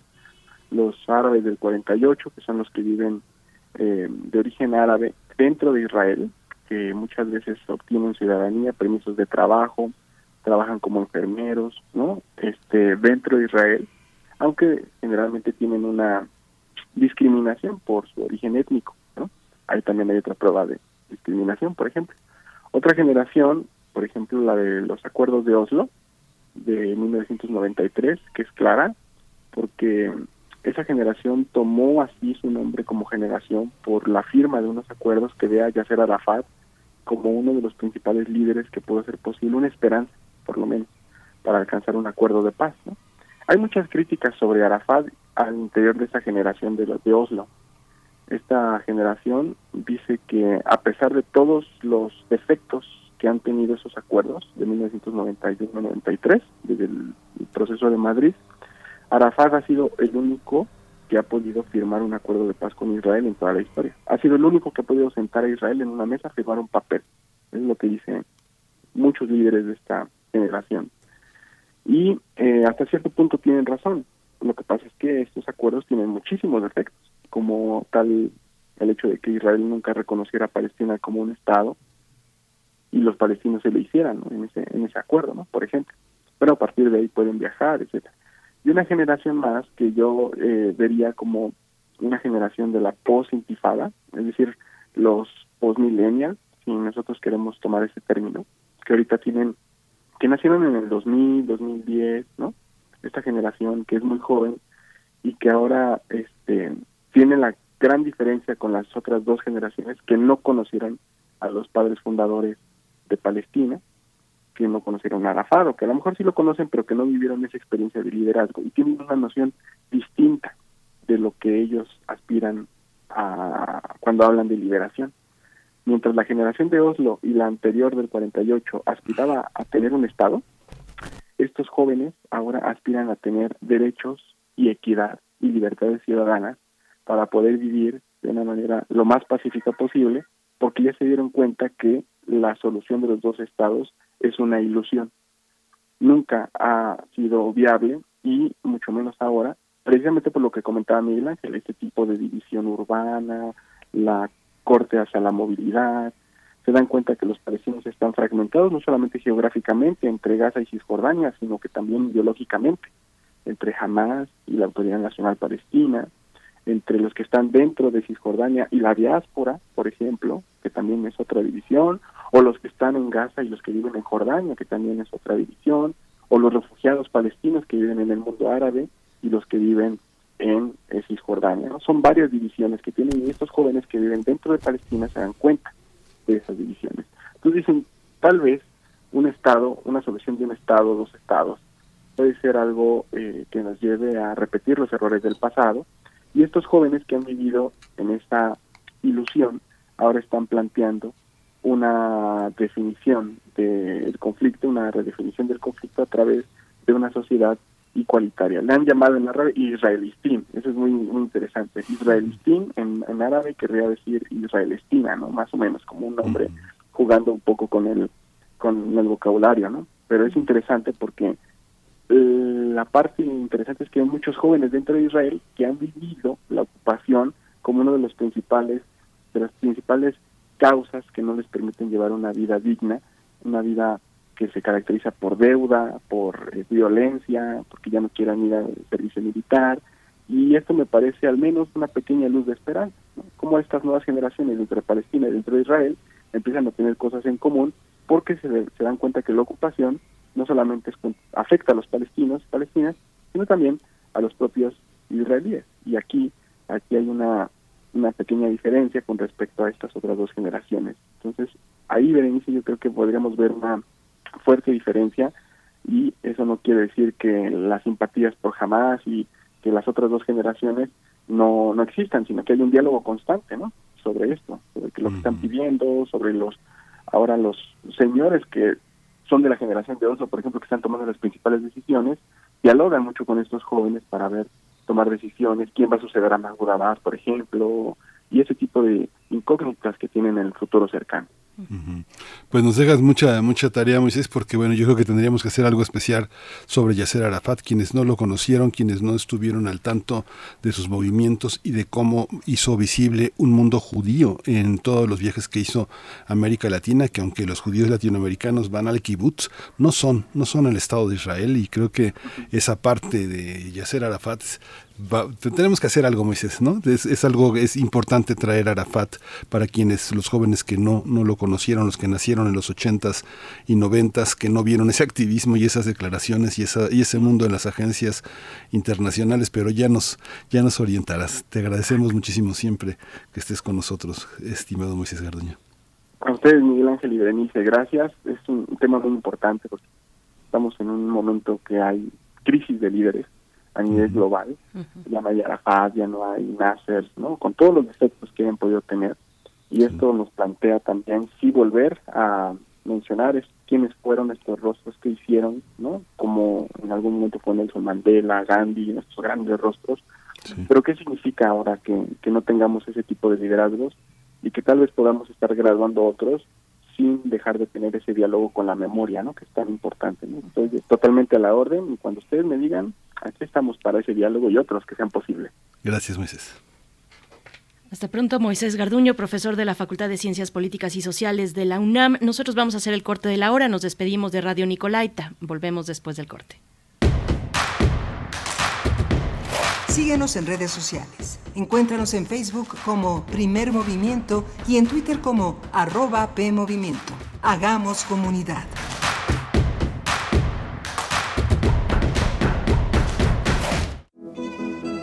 ¿Cuál es la fórmula para crear una obra de arte? ¿La constante del ensayo y error? ¿O quizá una afortunada ocurrencia?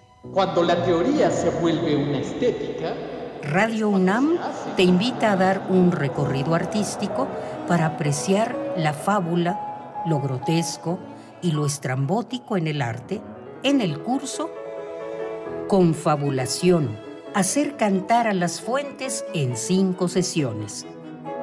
Imparte Otto Cázares. Sábados desde las 11 hasta las 13 horas en formato híbrido, a través de Zoom y en las instalaciones de Radio UNAM, del 7 de mayo al 4 de junio. Informes e inscripciones en cursosrunam.gmail.com Radio UNAM, Experiencia Sonora. Recientemente se puso al descubierto en la Ciudad de México una serie de intentos de secuestro a mujeres en las inmediaciones de las estaciones del metro. Desde Sonora, un hombre había sido secuestrado frente a sus hijos menores de edad.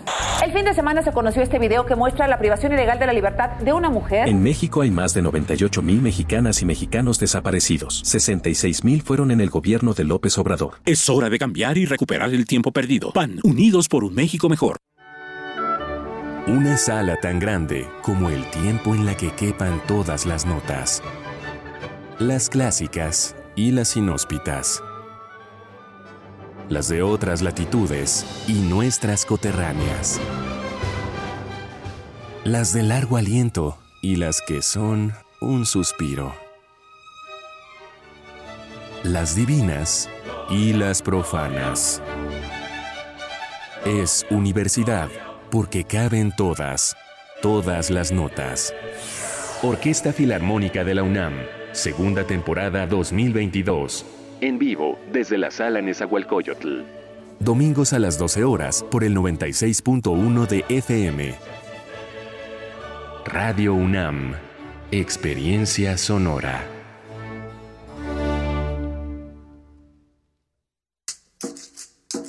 Las comunidades indígenas germinan conocimiento, maravilla y tradición. Son el México profundo, el presente donde hilan un collar de flores. Xochicóscat, collar de flores, con Mardonio Carballo, lunes 10 de la mañana por Radio UNAM. Experiencia sonora.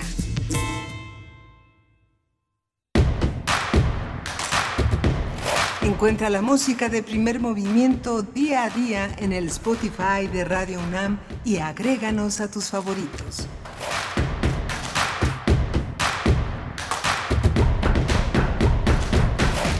Estamos de vuelta en primer movimiento. Muy buenos días. Hoy que es lunes 2 de mayo, ya es mayo y son las 9 con 5 minutos de la mañana, el momento en el que iniciamos nuestra tercera hora de transmisión. Desde muy temprano, desde las 7, estamos aquí con ustedes haciéndoles compañía en sus actividades matutinas. Gracias por su sintonía siempre. Gracias por sintonizar Radio UNAM. Transmitimos en vivo en el 96.1 de la frecuencia modulada y el 860 de AM. También en www radio.unam.mx con todo un equipo que está listo desde muy temprano. Rodrigo Aguilar allá en cabina en la producción ejecutiva, Violeta Berber en la asistencia de producción. Hoy está Arturo González en la consola, en los controles técnicos, Tamara Quiroz en redes sociales. Envíenle saludos por ahí en nuestras redes sociales, arroba P Movimiento en Twitter y Primer Movimiento UNAM en Facebook. Y se encuentra en la voz, en la conducción, ya de regreso después de, unas, de un merecido descanso, Miguel Ángel Quemain en los micrófonos. Querido Miguel Ángel, ¿cómo estás? Buenos días, Berenice Camacho. Bueno, regreso como si hubiera hecho trabajos forzados en estas ocasiones, pero, pero está bien. Eh, eh, tuvimos una obra muy interesante en esta experiencia ecológica que, eh, que justamente tuvimos a partir de la experiencia de, de, esta, de, esta, de este libro que hizo Andrea Sáenz Arroyo, que es bióloga y, bueno, Un mar de esperanza Soluciones Ciudadanas para un Planeta Sostenible, fue muy interesante y, yo me quedé picadísimo con lo de Moisés Garduño porque Moisés es una persona informadísima, o sea, es una persona, es muy interesante, pero queda, queda la presencia de Yasser Arafat, ese hombre bajito, tan afable, tan, tantas lenguas en la suya, un hombre muy interesante. Desde 1972, desde los 70, luego, luego se instaló una oficina de la OLP, de la Organización eh, para la Liberación Palestina en México y bueno, tuvo una enorme presencia, viajó, pero yo creo que conoció más eh, municipios y oficinas en Latinoamérica que López Obrador, en municipios en México. Un viajero, este, Yasser Arafat muy impresionante, ¿no? Y, las comunidades judías en Latinoamérica yo creo que lo apoyaron muchísimo a tal grado que este hubo en 2000 un viaje que iba a hacer eh, Ernesto Cedillo para recibir la medalla este Belém que eh, este eh, le, darían después con esta gratitud el pueblo palestino a Cedillo, pero Cedillo la, lo evadió él hizo una primera visita este en febrero de 2000 a, Israel. Y, bueno, este curiosamente él mandó a la que era entonces subsecretaria de Relaciones Exteriores, hoy es un elemento muy importante de la 4T, Carmen Moreno Toscano, este a visitar Palestina. Y ya de visita en Tel Aviv en el último momento este iba a estar en, en Belém y en Ramallah, donde hubo una oficina también de, México allá en esa ciudad donde recibiría esa medalla. Y bueno, lo, le molestó muchísimo a la dirigencia nacional palestina y fue una, una parte de ruptura muy importante que por supuesto esta, estos gobiernos eh, panistas este, ya se terminaron por echar abajo. Rosario Green estuvo en Ramalá. Ramalá, este, habían pensado tener una sede en Egipto, que es como ir este, de México a Tijuana y de Tijuana de regreso a San Luis Potosí. Así está de lejos Ramalá del Cairo. Entonces, este, pues se, frustró y es una deuda que México tiene todavía con el pueblo palestino, que bien valdría, como decíamos, Berenice, este, retomar, porque bueno, murió, murió en 2004 Yasser Arafat y, y bueno, hubo un gran duelo aquí porque hubo mucha cercanía con muchos periodistas, muchos intelectuales, muchos escritores y muchos artistas palestinos que vivieron entre nosotros, no como los argentinos o los chilenos, pero hubo desde los 70 una presencia de Palestina, de la cultura palestina entre nosotros muy importante. Ya nos dirán nuestros radioescuchas qué, qué de Palestina conocen aquí. Así es, así es que cuéntenos, cuéntenos en redes sociales. Y yo creo, Miguel Ángel, también que como universitarios hemos recibido pues esa herencia.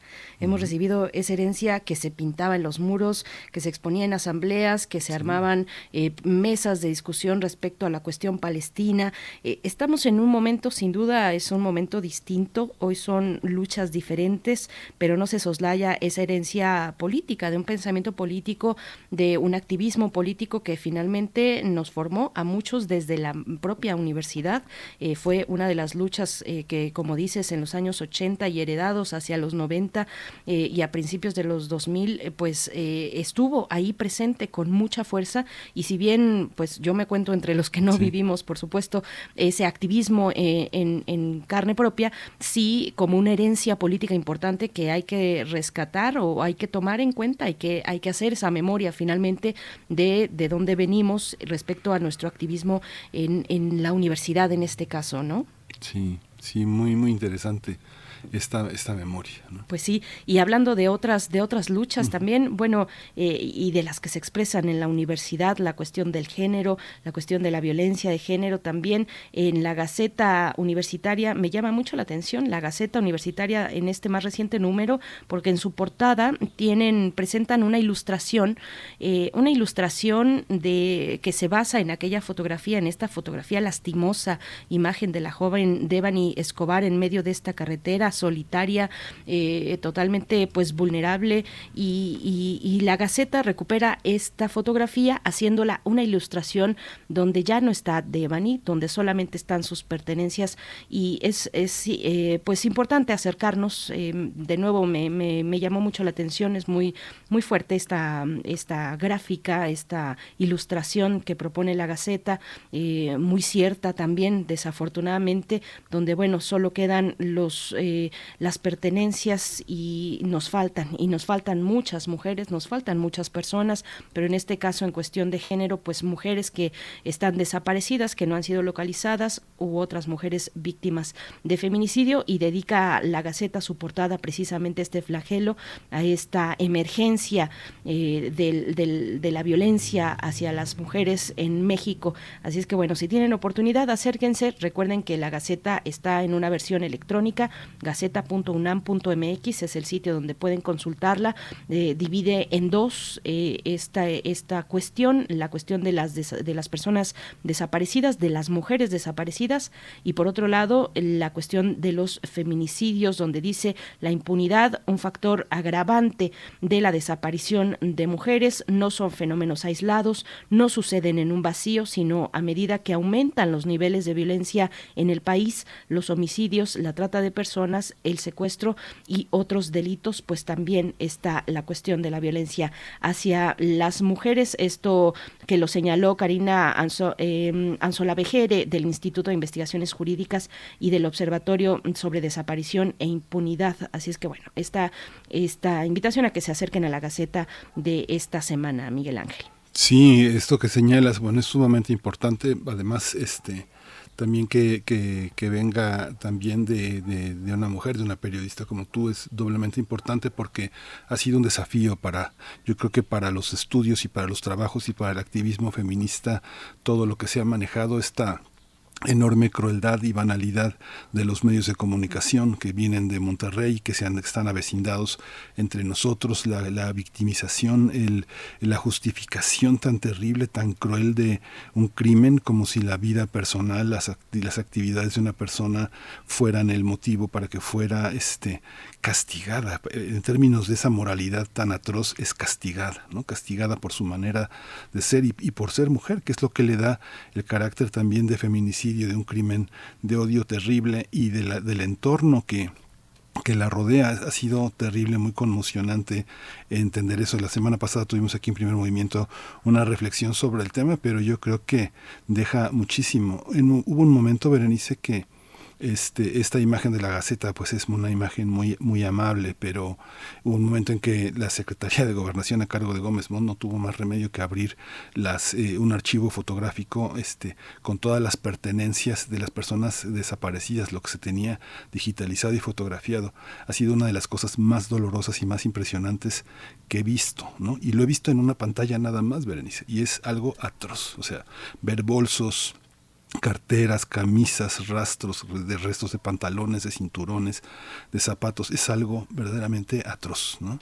Y yo creo que es parte de lo que muchos imaginamos cuando vimos todas estas imágenes y toda esta búsqueda de esta, de esta joven tan atrozmente victimada. ¿no? Sí, bueno, lo que comentas de los medios de comunicación eh, en, en, Nuevo León y los que están, eh, digamos, relacionados de alguna u otra manera también con eh, los medios de comunicación en Nuevo León, que son, pues ahí se ven intereses, se dejan ver o uno no se explica porque es inaudito.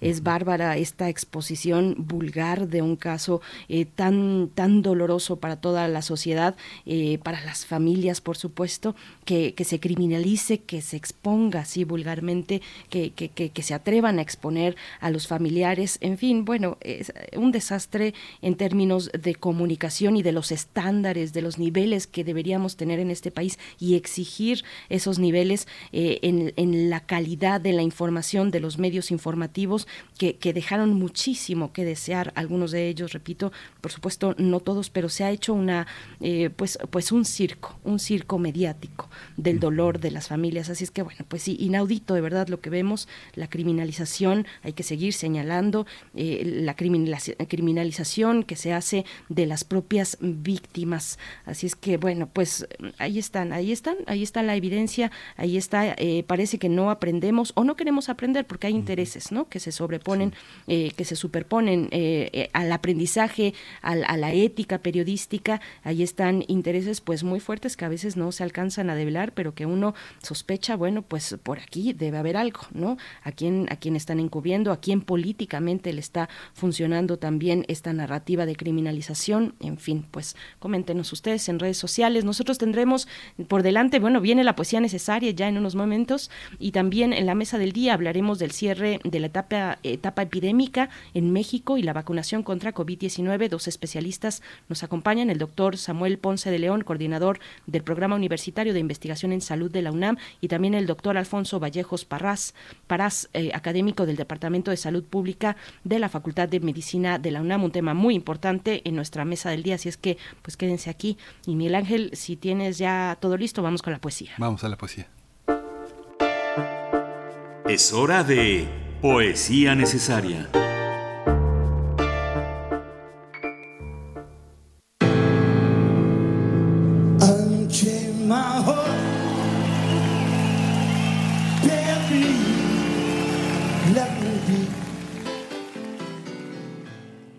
Estamos escuchando es Unchain My Heart de Joe Cocker, un disco oh, de 1987, su onceavo disco. Esta canción da título a este volumen, a esta pieza musical que recoge varias canciones de autorías eh, muy diversas, canciones que han sido un verdadero desafío para los grandes vocalistas del siglo XX. Esta pieza acompaña la poesía necesaria de esta mañana, que es de Fernando del Paso, dos poemas, dos extraordinarios poemas que tienen una musicalidad que está acompañada por este clásico del siglo XX. Vamos a oír a Fernando del Paso y a Joe Cocker.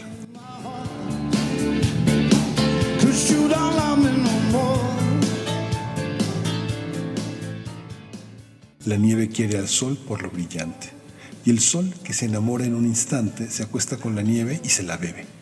El sol, aunque es muy grande, no se atreve a hacerse olvidadizo y arrogante. Se acuerda de su novia fulgurante y se pone a llorar y entonces llueve. Y llueve y llueve y llueve y de repente la lluvia se hace nieve. Esta mañana que nieva tanto en Londres y ha nevado luminosa y nupcial y blancamente en jirones, tu piel por mi ventana, ningún sol como yo, tan desolado.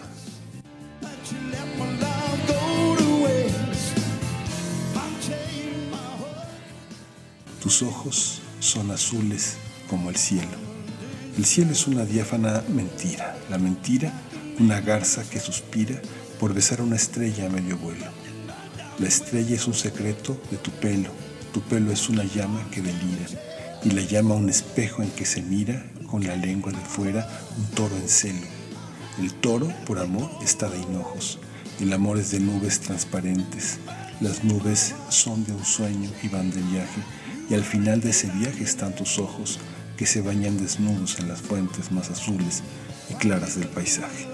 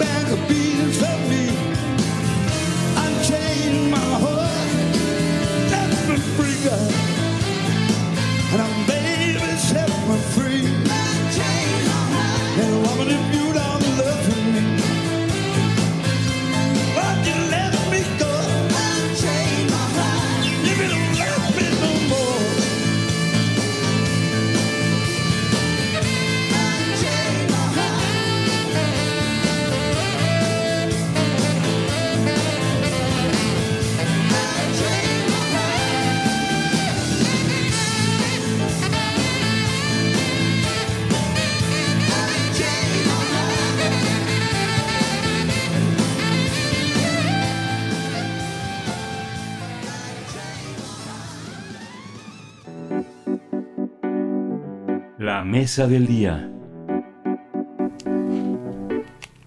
Hugo López Gatel, subsecretario de Prevención y Promoción de la Salud, informó que el pasado martes, el pasado martes le informó el 26 de marzo que la reducción sostenida de contagios de COVID-19 en los últimos tres meses se ha reflejado en cifras mínimas de enfermedad grave, hospitalización y mortalidad. Durante la conferencia matutina en Palacio Nacional, López Gatel dijo que en este escenario y conforme a los criterios de la Organización Mundial de la Salud, México podría pasar del estado epidémico al endémico, en el cual aprendemos, aprendamos a convivir con el virus y sus características estacionales. Eh, Hugo López Gatel afirmó que actualmente la demanda hospitalaria es de solo 3% en camas generales y 1% en camas con ventilador. Incluso resaltó que algunas entidades no tienen una sola cama ocupada por enfermedad grave. De acuerdo con cifras de la Secretaría de Salud, la mortalidad se redujo 10 veces y se mantienen en cifras mínimas, mientras que la cobertura de vacunación es del 90% entre la población adulta del país. Con este panorama, el subsecretario de Salud indicó que a partir del primero de mayo se deja de emitir la actualización del semáforo de riesgo epidémico, mientras que el informe técnico será dado a conocer cada lunes. También adelantó que será emitido un nuevo lineamiento de seguridad sanitaria que integrará las medidas preventivas conforme a la realidad actual, como el uso opcional del cubrebocas, que se recomienda sobre todo en espacios cerrados con alta concentración de personas. Finalmente, las autoridades de salud anunciaron que a partir del pasado jueves fue abierto el registro para la vacunación universal contra COVID-19 de adolescentes de 12 años en adelante. Vamos a conversar sobre esta nueva etapa sanitaria en México ante la disminución de casos de coronavirus por decesos y por decesos de COVID. Y está con nosotros el doctor Samuel Ponce de León, coordinador del Programa Universitario de Investigación en Salud de la UNAM, profesor de la Facultad de Medicina y jefe del Laboratorio de Microbioma y, eh, y integrante de la Comisión para la Atención de la Emergencia del Coronavirus en la UNAM. Doctor Samuel Ponce de León, muchas gracias por estar nuevamente con nosotros. Bienvenido a Primer Movimiento. Buenos días, mucho gusto, Miguel Ángel Berenice. Gusto saludar a todo el auditorio. Bienvenido, doctor. También nos encontramos en compañía del doctor Alfonso Vallejos Parás, académico del Departamento de Salud Pública de la Facultad de Medicina de la UNAM. Doctor Alfonso Vallejos, gracias por estar esta mañana. Bienvenido. Muchas gracias a ustedes. Buenos días a todos. Muchas gracias. Pues la primera pregunta, doctor eh, Ponce de León, ¿cómo, ¿cómo ve usted el resultado de estas declaraciones oficiales? Bueno, el resultado vamos a ver un poco más adelante. este, lo que vamos a, ver ahorita es que en realidad eh, están ajustando la política de salud a una realidad que es evidente. Estamos en una fase diferente de la evolución de la infección eh, en el país. Yo diría que en el mundo, gran parte del mundo está en una situación similar a la de México, cifras poco más altas o menores pero la tendencia es hacia esta eh, notable disminución de la transmisión que evidentemente se refleja en una mucha menor eh, demanda de, atención médica. Creo que es muy pertinente y oportuno el llamado que hace el sector salud para entrar en esta nueva fase. No sabemos si propiamente eh, endemia ya, evidentemente todavía cabe la posibilidad de que tuviéramos una quinta ola. Estamos en el momento de ver qué tanto va a incrementarse la transmisión como resultado del movimiento de toda la población y un poco en respuesta a este relajamiento de medidas por las vacaciones, por la misma situación epidemiológica.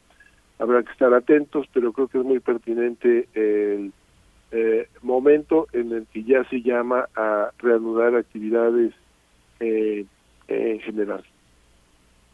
Nosotros hemos participado pues de los números, de las cifras duras, doctor Alfonso Vallejos Parás, eh, hemos participado de este reporte, de este reporte diario, pero, pero eh, hay un momento en que las cifras eh, se vuelven oscuras, en el sentido en el que no están diferenciadas. Y si y frente a la ausencia de hospitalizaciones y de defunciones, lo que observamos ahora en los servicios de salud que reporta IMSS e ISTE, el servicio público de las ciudades es una gran eh, proliferación de secuelas de COVID, tanto en población infantil, adolescente y personas eh, mayores de 60 años. ¿Cómo lo observa usted desde, esa, desde ese punto de vista? ¿Estamos preparados para contabilizar? ¿Tenemos herramientas para, para hablar de las secuelas de COVID? Gracias. Sí, Pues hay sistemas de información que nos permiten eh, eh, conocer y saber eh, por qué egresan los pacientes que están hospitalizados. todavía me parece que, no contamos con, buena información para saber la magnitud exacta de, las secuelas por COVID, aunque pues hay estudios en, en otros países que, que pudiera ser eh, eh, significativo este porcentaje de, de, pacientes que cursan con secuelas eh, de todo tipo. sí, es, es, es lo que le, le podría comentar. A mí me gustaría, yo les propongo, porque creo que es importante que, nos compartan una valoración general de esta etapa que ha concluido y que comprende pues las cuatro olas para México, en otros países fueron más, cinco, seis olas. ¿Cómo ven en lo general la gestión de la pandemia? ¿Se, se concluye ya con esta etapa?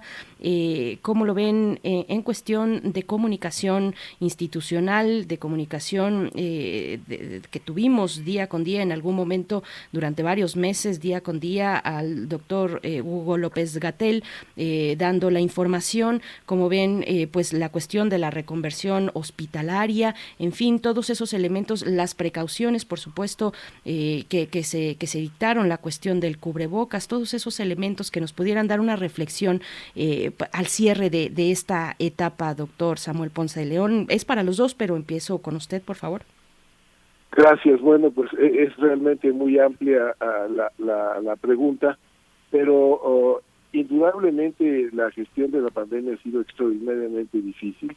El problema es eh, más grave que haya enfrentado nuestra sociedad, no solo en México, en el mundo, eh, en los últimos 100 años, inmenso, y debo insistir en que no es un problema sanitario, es un problema social que abarca todos los sectores y en donde evidentemente, poco desde luego por el origen, pero también por una deformación hacia cómo debe abordarse este tipo de situaciones, toda la responsabilidad cayó en el sector salud cuando todos los sectores tendrían que haber estado preparados y todos tendrían que haber dado una respuesta oportuna eh, en el inicio de la pandemia. Se fueron incorporando, pero todos llegaron tarde eh, y la gestión fue muy difícil por diversos factores.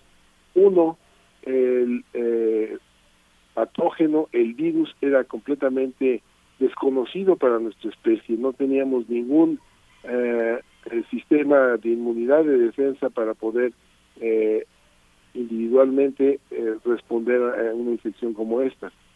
Segundo, era muy transmisible. Tercero, eh, los sistemas de salud, particularmente en México, estaban pues en una situación, lo hemos dicho también muchas veces, precaria. Eh, es por y además en un contexto epidemiológico en México de eh, una muy elevada proporción de factores de riesgo existentes. Estoy hablando de obesidad, somos uno de los países con mayor problema de enfermedad metabólica en el mundo, obesidad, diabetes, hipertensión, factores de riesgo bien reconocidos para incrementar eh, la mortalidad. Entonces, un sistema precario con esos factores de riesgo, pues realmente enfrentaron una enorme dificultad. La reconversión hospitalaria creo que fue una extraordinaria medida bien implementada que sin embargo tenía la limitación de la pobreza de la infraestructura hospitalaria claramente. A esto se debió la elevadísima mortalidad en muchos centros de, atención médica. Sí, sí, es, sí, adelante. El otro tema que también vale la pena eh, destacar en una suerte de eh, pues vistazo a manera de valoración es la comunicación que desafortunadamente fue eh, extraordinariamente polarizada. Eh, se llegó ahí por múltiples motivos, evidentemente eh, la, ah, discusión que se mantiene en el país es muy intensa, insisto, está polarizada, y esto no permitió ver equilibradamente la importancia de los mensajes.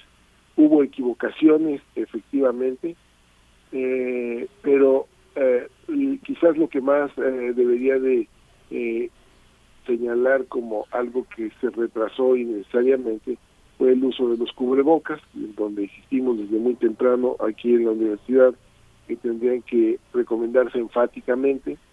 Eh, pero eh, en esta discusión eh, un poco se acentuaban las posiciones por la misma polarización y por la crítica acerba prácticamente todo lo que se decía. Hoy mismo estamos viendo que ante esta situación en donde se dan estas recomendaciones, no faltan los críticos que dicen es muy temprano, hay otros que dicen que es muy tarde, y siempre alguien tendrá una opinión y si tiene eh, este afán protagónico y de visibilidad, podrá decir que no está de acuerdo y que se está incurriendo en un grave error. Y, y esto, eh, insisto, es malo para la gestión de una pandemia porque la población tiene necesidad de mensajes claros, contundentes y en donde haya poco espacio para tener dudas porque eh, de aquí pasamos a las consecuencias de la pandemia también, en donde uno de los impactos más graves ha sido en el esfera de la salud mental. Y gran parte de la población ha vivido en la zozobra, ha vivido en la incertidumbre, con angustia, con miedo, con eh, depresión secundaria, con eh, una serie de elementos eh, que han afectado el bienestar de, yo diría, la mayor parte de la sociedad. El confinamiento tuvo repercusiones muy graves. Eh, destaco también la violencia contra las mujeres, que seguramente está involucrada toda esta situación grave. Eh, eh, este es un tema que tendremos que atender con muchísima más atención desde ya porque es insostenible la situación. Pero volviendo al curso de la pandemia, también destacar que eh, el proceso de vacunación ha sido extraordinariamente eh, efectivo, muy eh, amplio, muy bien organizado y también ampliamente criticado porque se contrataron múltiples biológicos pero era la mejor respuesta que se podía dar para tener en tiempo lo que estamos logrando ahora. Así que a manera general yo nunca diré que, y, no hay, creo que haya nadie en, en el mundo que pueda decir que tuvo una buena gestión ante la pandemia, no hay forma de en una situación como esta tener buenos resultados. Eh, es momento sí de hacer una suerte de reflexión para evaluar las acciones y para prepararnos más que para ver hacia atrás, para ver hacia adelante, es lo que tenemos que ir construyendo para que en una próxima experiencia que no será, esperemos, demasiado cercana, pero impredecible, podamos responder de una mejor manera como autoridad, como sociedad, individualmente. Muchas gracias. Gracias, doctor Samuel Ponce de León. El doctor Alfonso Vallejos Parás, que destacar en un balance de este cierre de etapa, eh, pues sí, la, la, gestión de la pandemia, que, no hay un solo país que lo haya hecho eh, pues de manera completamente eh, saliendo bien librado del todo, pues, pero sí también hay muchos aprendizajes que nos deja este proceso que nos puede compartir, doctor Vallejos. Gracias, sí. Bueno, como, como comenta el doctor Samuel Ponce, eh, bueno, pues era un evento nuevo donde nadie estaba preparado, pero a mí me parece que en esta gestión de la pandemia sí lo pudimos haber hecho mejor. Y si bien ningún país eh, sale bien librado por las características de la enfermedad, eh, bueno, pues sí se pueden comparar los países. Y, y efectivamente eh, lo pudimos hacer mejor. Eh, si bien teníamos algunos, eh, una población obesa, diabética, con, con muchas enfermedades, bueno, esto se sabía de, de antes de la pandemia.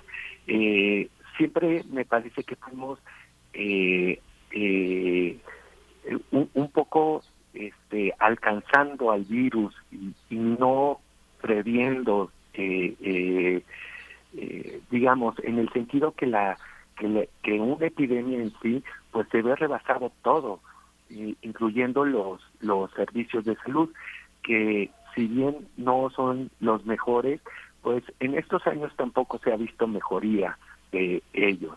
Entonces, em, eh, eh, me parece que hablar un poco de lo que no estaba es no enfrentar la, la realidad de, de, la labor que tenía que, que, realizar pues en, en, este caso el gobierno actual.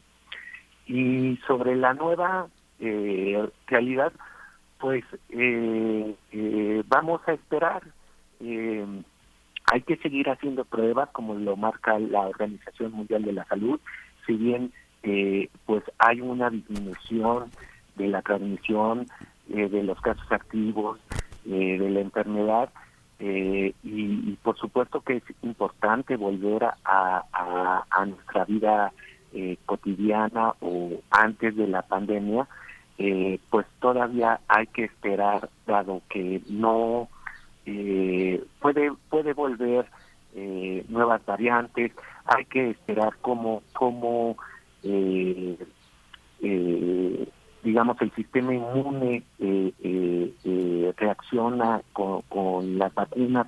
Qué, qué tan permanente es esta inmunidad que provocan las vacunas en fin. Ese sería mi comentario Berenice Sí, doctor Ponce de León, hay una, hay una parte del mirador desde donde usted está también ubicado, permite también pensar una red muy amplia de universidades, no solo en México, sino en América Latina.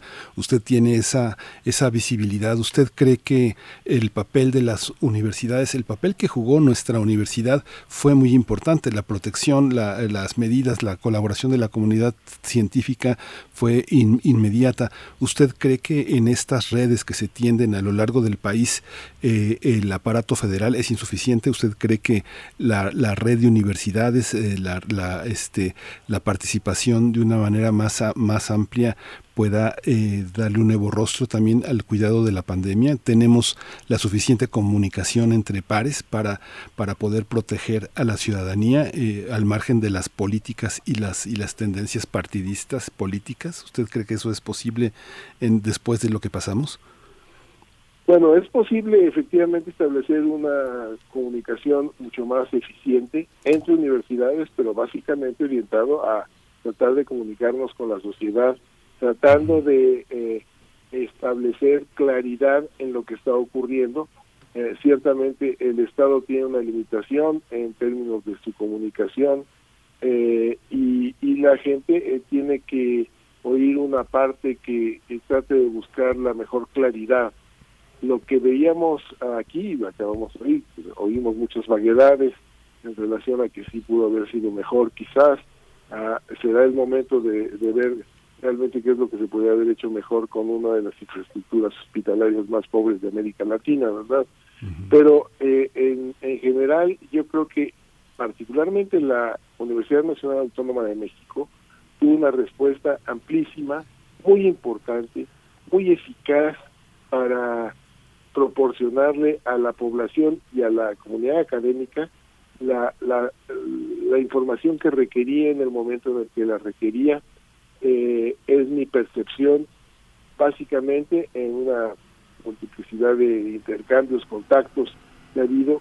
Tuvimos eh, eh, en, en, su momento algún evento con la red de macro universidades de América Latina, se estableció esa comunicación y de primera instancia no conozco experiencias en otros países, pero creo que indudablemente las instituciones académicas como la universidad representan una suerte de, faro de, luz que eh, muestra un poco con mejor claridad, sin implicaciones políticas o ideológicas, que evidentemente siempre están presentes, pero con un menor tinte, eh, la situación en donde estamos parados y qué podemos esperar y qué recomendaciones podemos hacer en términos de prevención.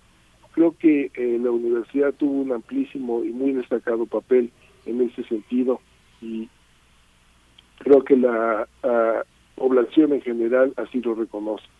Sí, justamente, y bueno, esta pregunta también sería para el doctor Ponce de León, pero se la dirijo a usted, doctor Alfonso Vallejos Parás, porque eh, daba la impresión en un momento en que Mauricio Rodríguez, el doctor Ponce de León, tenían, no sé, cinco o diez clones, estaban en todos los canales, estaban en todas las frecuencias, y hay una parte de la ciudadanía que cree en la universidad, y no solo en sus médicos, sino en sus científicos.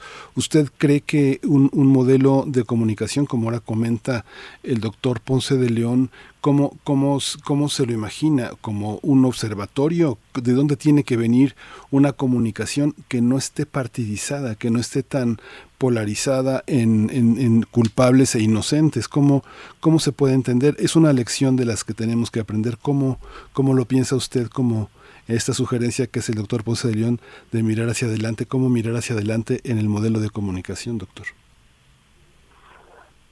Sí. Eh bueno, pues debería de ser este modelo eh, justo, eh, siempre mirando al bien de la sociedad, tomando en cuenta eh, todos los sectores, como, como lo comentaba el doctor Ponce de León, no solo al sector salud, y en general a todo el, sector social, y buscando pues siempre el bien colectivo o común eh, con base eh, eh, a la evidencia, con formas muy claras de comunicación, mensajes cortos, y, sí me parece muy rescatable lo que hizo la, la universidad. sin duda alguna fue la, la, institución con, con mejor respuesta para su comunidad y, ayudando siempre al país para conocer esta, esta enfermedad. Eh, en este modelo preventivo, pues me parece que hay que seguir la, la vigilancia epidemiológica y, haciendo pruebas eh, diagnósticas. Eh, seguramente van a venir más epidemias de, otro tipo o pudiera mutar el mismo virus creando nuevas variables en fin, eh, eh, tener una vigilancia epidemiológica en animales. Eh, por supuesto que podemos estar mucho más prevenidos,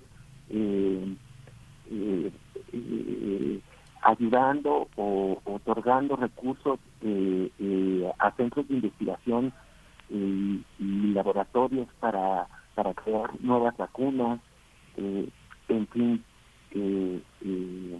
pues solo, eh, solo rescatar que, que, sin duda alguna la, la universidad eh, tuvo un papel muy importante en esta, en esta epidemia. Bien, pues bueno, pues en esta nueva etapa pues están por revelarse, como lo han dicho, las implicaciones, ya veremos a futuro, en un futuro próximo, las implicaciones de esta decisión, pues estamos llegando ya a ese punto. Ojalá podamos regresar con ustedes en un futuro próximo para dar eh, seguimiento precisamente a cómo vemos el peso de la vacunación. Ahora se nos ha acabado el tiempo, se nos fue volando, eh, ya no pudimos abarcar como quisiéramos esta cuestión, pero ojalá tengamos esa oportunidad más adelante. Les deseamos lo mejor y, les agradecemos mucho esta participación, como siempre, doctor Samuel Ponce de León, por, por estar aquí, siempre atento y pendiente, eh, respondiendo las solicitudes que le hacemos para venir a conversar, doctor. Gracias. Mucho gusto, saludos a todos. Hasta pronto. Igualmente, doctor Alfonso Vallejos Parás, académico del Departamento de Salud Pública de la Facultad de Medicina, muchas gracias por este tiempo. Gracias a ustedes. Bien, pues nosotros vamos rápidamente a hacer una pausa musical. Recuerden que hoy martes, ¿no? Hoy lunes, estamos, hoy martes, vaya, hoy lunes estamos escuchando la curaduría musical, la propuesta musical de Bruno Bartra, y nos vamos a ir con esto que se titula Mentiroso y está a cargo de Walter Esaú.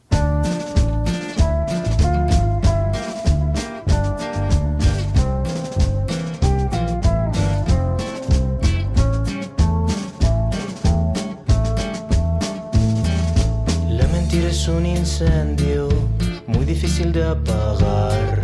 Yo hace tiempo que me quemo, nadie me podrá salvar.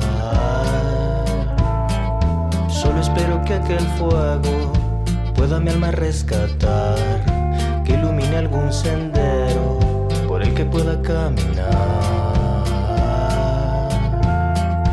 Ay,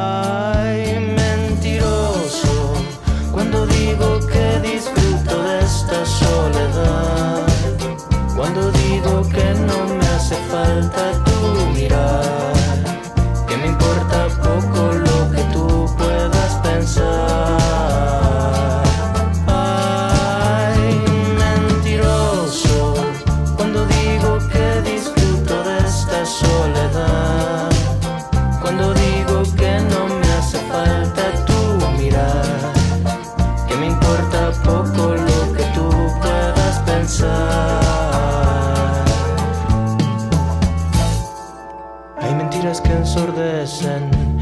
prefiero no escuchar.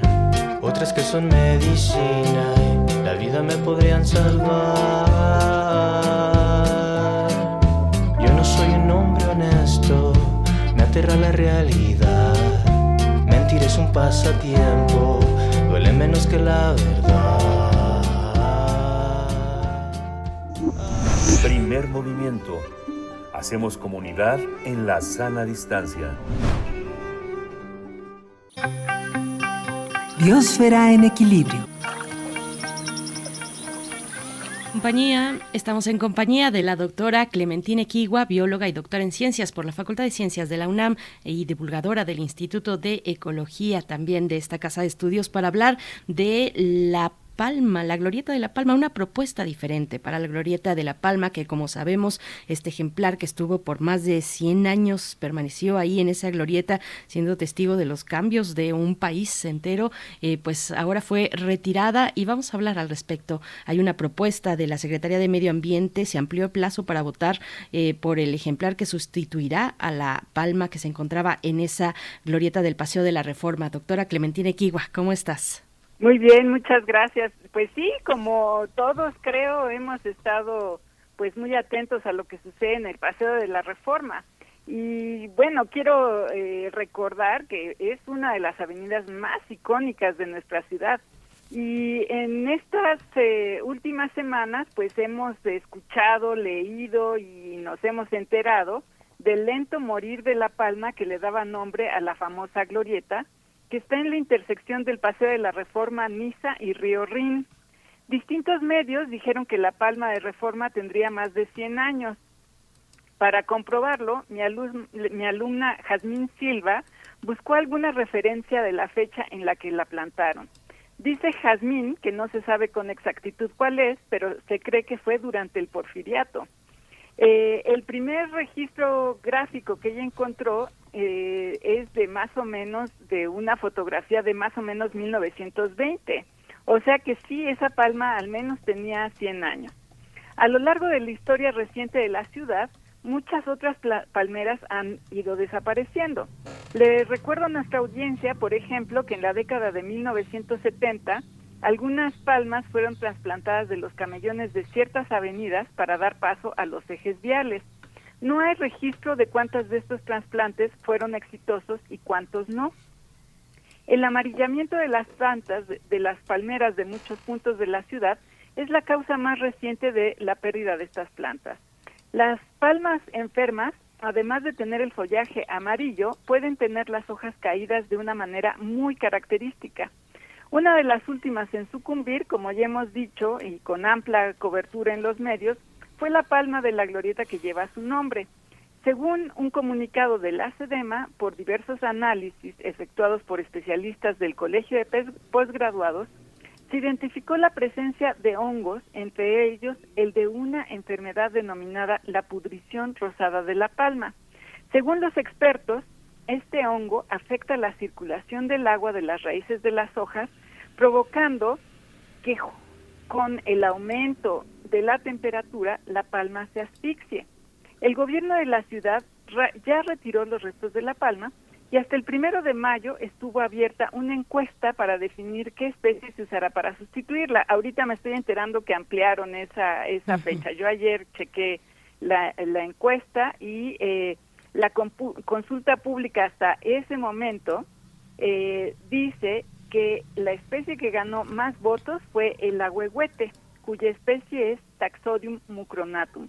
Este árbol crece a la orilla de ríos y en zonas pantanosas. Nada más para tener una referencia, eh, les comento que el árbol de la noche triste, o más bien, como se dice por ahí, el de la noche victoriosa, y el del tulde pertenecen a esta especie. Convencernos sobre esta encuesta, el doctor Víctor Barradas del Instituto de Ecología y yo comentamos que esta es una buena oportunidad para hacer un cambio y en lugar de sembrar un solo árbol en la glorieta, se puede hacer una transformación radical de paisajismo sembrando una comunidad de árboles en esta área. En una investigación de su autoría, el doctor Barradas propuso lo que denominó parques de bolsillo, una propuesta que facilita el reverdecimiento de la ciudad. El argumento de la investigación del doctor Barradas es que no se necesitan grandes extensiones de terreno, Solo bastan áreas de 50 por 50 metros para sembrar hasta 10 árboles que le pueden aportar muchos beneficios ambientales a la ciudad. Comentamos que la Glorieta de La Palma tiene un área aproximada de 530 metros cuadrados, un área un poco menor a la que propone él para los parques de bolsillo. Aún así, dice Víctor Barradas, es posible sembrar en la glorieta varios árboles de especies diferentes, creando una microcomunidad vegetal que aporte un servicio ambiental más relevante que el puro aspecto estético. Si se combina la idea original de sembrar un solo árbol, eh, por, perdón, si se cambia la idea original de sembrar un solo árbol por varios, el gobierno de la ciudad podría poner un ejemplo de transformación de los espacios verdes resaltando los servicios ambientales que tanta falta le hacen a nuestra ciudad. Ante la hora denominada emergencia climática, Reverdecer muestra eh, una, un paso indispensable para combatir el fenómeno conocido como isla de calor. Por la cantidad de humedad, humedad que transpiran durante el proceso de fotosíntesis los árboles, son muy útiles ellos para la disminución de la temperatura del área aledaña a la suya.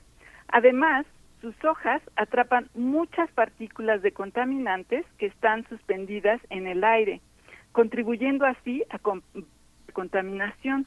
Con mi intervención de hoy, lo que el doctor Barradas y yo queremos decir es que la glorieta de La Palma se puede convertir en una comunidad biológica de distintas especies de árboles que detone un movimiento para reverdecer la ciudad y que invite a idear espacios que aporten beneficios ambientales más que estéticos.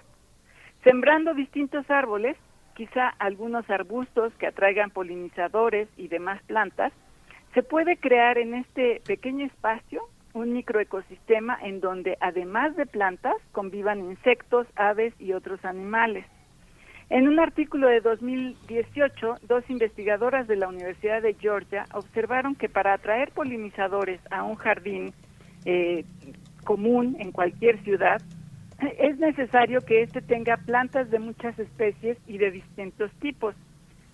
Por ejemplo, explican las plantas leñosas y arbustos son importantes como refugios y las plantas con flores y frutos le dan alimento a los diferentes animales que se van apropiando del espacio. Una iniciativa de este tipo requiere de un trabajo multidisciplinario que considere a expertos en vegetación urbana, como el doctor Barradas, y arquitectos del paisaje. Así que, bueno, se lo pongo aquí a, a, nuestra, a nuestros radioescuchas para que pensemos que a lo mejor en lugar de impulsar un solo árbol impulsemos esta iniciativa de hacer un, un parque que de ahí detone muchísimos microparques o, o parques de bolsillo más a lo largo de toda la ciudad. Fíjate, Clementina, que hay un libro, yo seguramente lo conoces tú o lo conoce Yasmín, que es La Patria en el Paseo de la Reforma. Es un libro extraordinario. Es un libro que hizo Carlos Martínez Azad y tiene fotografías de todo el Paseo de la Reforma y habla de la herencia novohispana, cómo se crea una especie de templo que ya no tiene devociones eh, religiosas, sino totalmente laicas y que está eh, también con mucho del proyecto porfirista inspirado en diseñadores europeos, que se fue una parte en la que las alamedas alamedas y las eh, laterales de reforma están llenas de especies arbóreas eh, muy, este, pues muy impredecibles, muchas muy eh, recolectadas de maneras ah, muy aleatorias, traídas de Veracruz, de Morelos, de varios estados. Y Martínez Assad hace este recorrido y ya está esa parte de La Palma en las fotografías que incluyen el libro. Es una edición del Fondo de Cultura Económica y la UNAM. Es un libro muy muy interesante y justamente ahora que comentabas este esta participación de lo académico eh, es, pues lo coloca como síntoma. Hay muchos nostálgicos muchos que lloran con la palma pero hay una parte también que es muy interesante de observar que es eh, yo seguro debes de conocer la, parte del Seminario Internacional del Paisaje y el Jardín este, que hicieron este, en la Guamas Capozalco. Ellos, ellos diseñaron el jardín, que era un horror eh, que en, el, Archivo General de la Nación. Desde 2010, como parte de la remodelación del archivo, ya hay una, una serie de especies totalmente censadas y clasificadas. Y bueno, son, son este, especies que están catalogadas este, por Conavio y que están este, totalmente eh, vigiladas y monitoreadas permanentemente por, por una vigilancia que si tú ves, digo yo he pasado eh, periódicamente por el AGN y ya no está esta necesidad de podarles, jardineros, eh, este, es auténticamente un equilibrio ecológico y es un proyecto ni siquiera de doctorado, fue un proyecto de maestría muy interesante que hicieron los, eh, el posgrado de diseño, planificación y conservación de paisajes y jardines y que está documentado con una tesis de maestría dentro del, dentro del repositorio de la Guamas Capozalco, que es verdaderamente interesante, con puras especies endémicas, eh, con toda una parte que tiene que ver con el uso del agua en el suelo, la, administración del recurso, el uso de las estaciones, fascinante. ¿Tú lo, tú lo conoces, Clementina? Fíjate que no lo conozco, sí conozco esa, esa, ese posgrado, pero no conozco específicamente ese proyecto. Lo que pasa es que, bueno, creo que hay, hay una idea, a lo mejor pues un poco importada de países europeos, de que los jardines tienen que estar pues muy muy eh, arregladitos y tienen que ser muy ordenados con muchas especies iguales eh, se, como que se trata de apelar a que a que haya cierta uniformidad. Y en realidad si si eh, vivimos en un país megadiverso como el nuestro y con los problemas eh, que aquejan a una ciudad también como hay muchas de, de nuestro país creo que debemos ir cambiando estas ideas de paisajismo y de vegetación urbana a que haya más diversidad, que incluso sea pues una muestra de lo que tenemos naturalmente aquí en lugar de estar importando plantas como esta, ¿no? Por ejemplo, la palmera es originaria de Canarias, eh, la jacaranda es originaria de Sudamérica. Bueno, vamos a aprovechar, está bien que nos gusten algunas de estas palmeras, pero vamos a aprovechar elementos naturales vamos a darle espacio a otros eh, organismos en la ciudad y seguramente nuestra propia ciudad irá cambiando a ser algo más saludable, que te den más ganas de caminar, que te den más ganas de disfrutar los espacios, de conocer lo que lo que eh, la naturaleza nos regala, ¿no? De ver los ciclos biológicos. Estamos como como muy acostumbrados a este a esta idea de pulcritud en ese sentido, ¿no? Entonces, bueno, si si la propuesta de este de, de, esta tesis de maestría que mencionas ya lo empieza a impulsar, bueno, a lo mejor eh, deberíamos de hacer un esfuerzo más grande y de veras ir ir apelando a que estos espacios pues sean novedosos, ¿no? Ya ya pues también dejemos atrás eh, estas costumbres y apelemos por ideas novedosas que sean benéficas para todos, ¿no? Pues muchas gracias, doctora Clementina Equigua. Hasta el 8 de mayo se amplía esta posibilidad de participar. Gracias por estar esta mañana. Nos despedimos ya directamente. Nos vamos hasta el próximo lunes, doctora Clementina. Nosotros nos escuchamos mañana. Miguel Ángel. Hasta, esto fue esto fue primer movimiento. El mundo desde la universidad. Radio UNAM presentó Primer movimiento. El mundo desde la universidad. Con Berenice Camacho y Miguel Ángel Quemain en la conducción. Frida Saldívar y Violeta Berber, producción.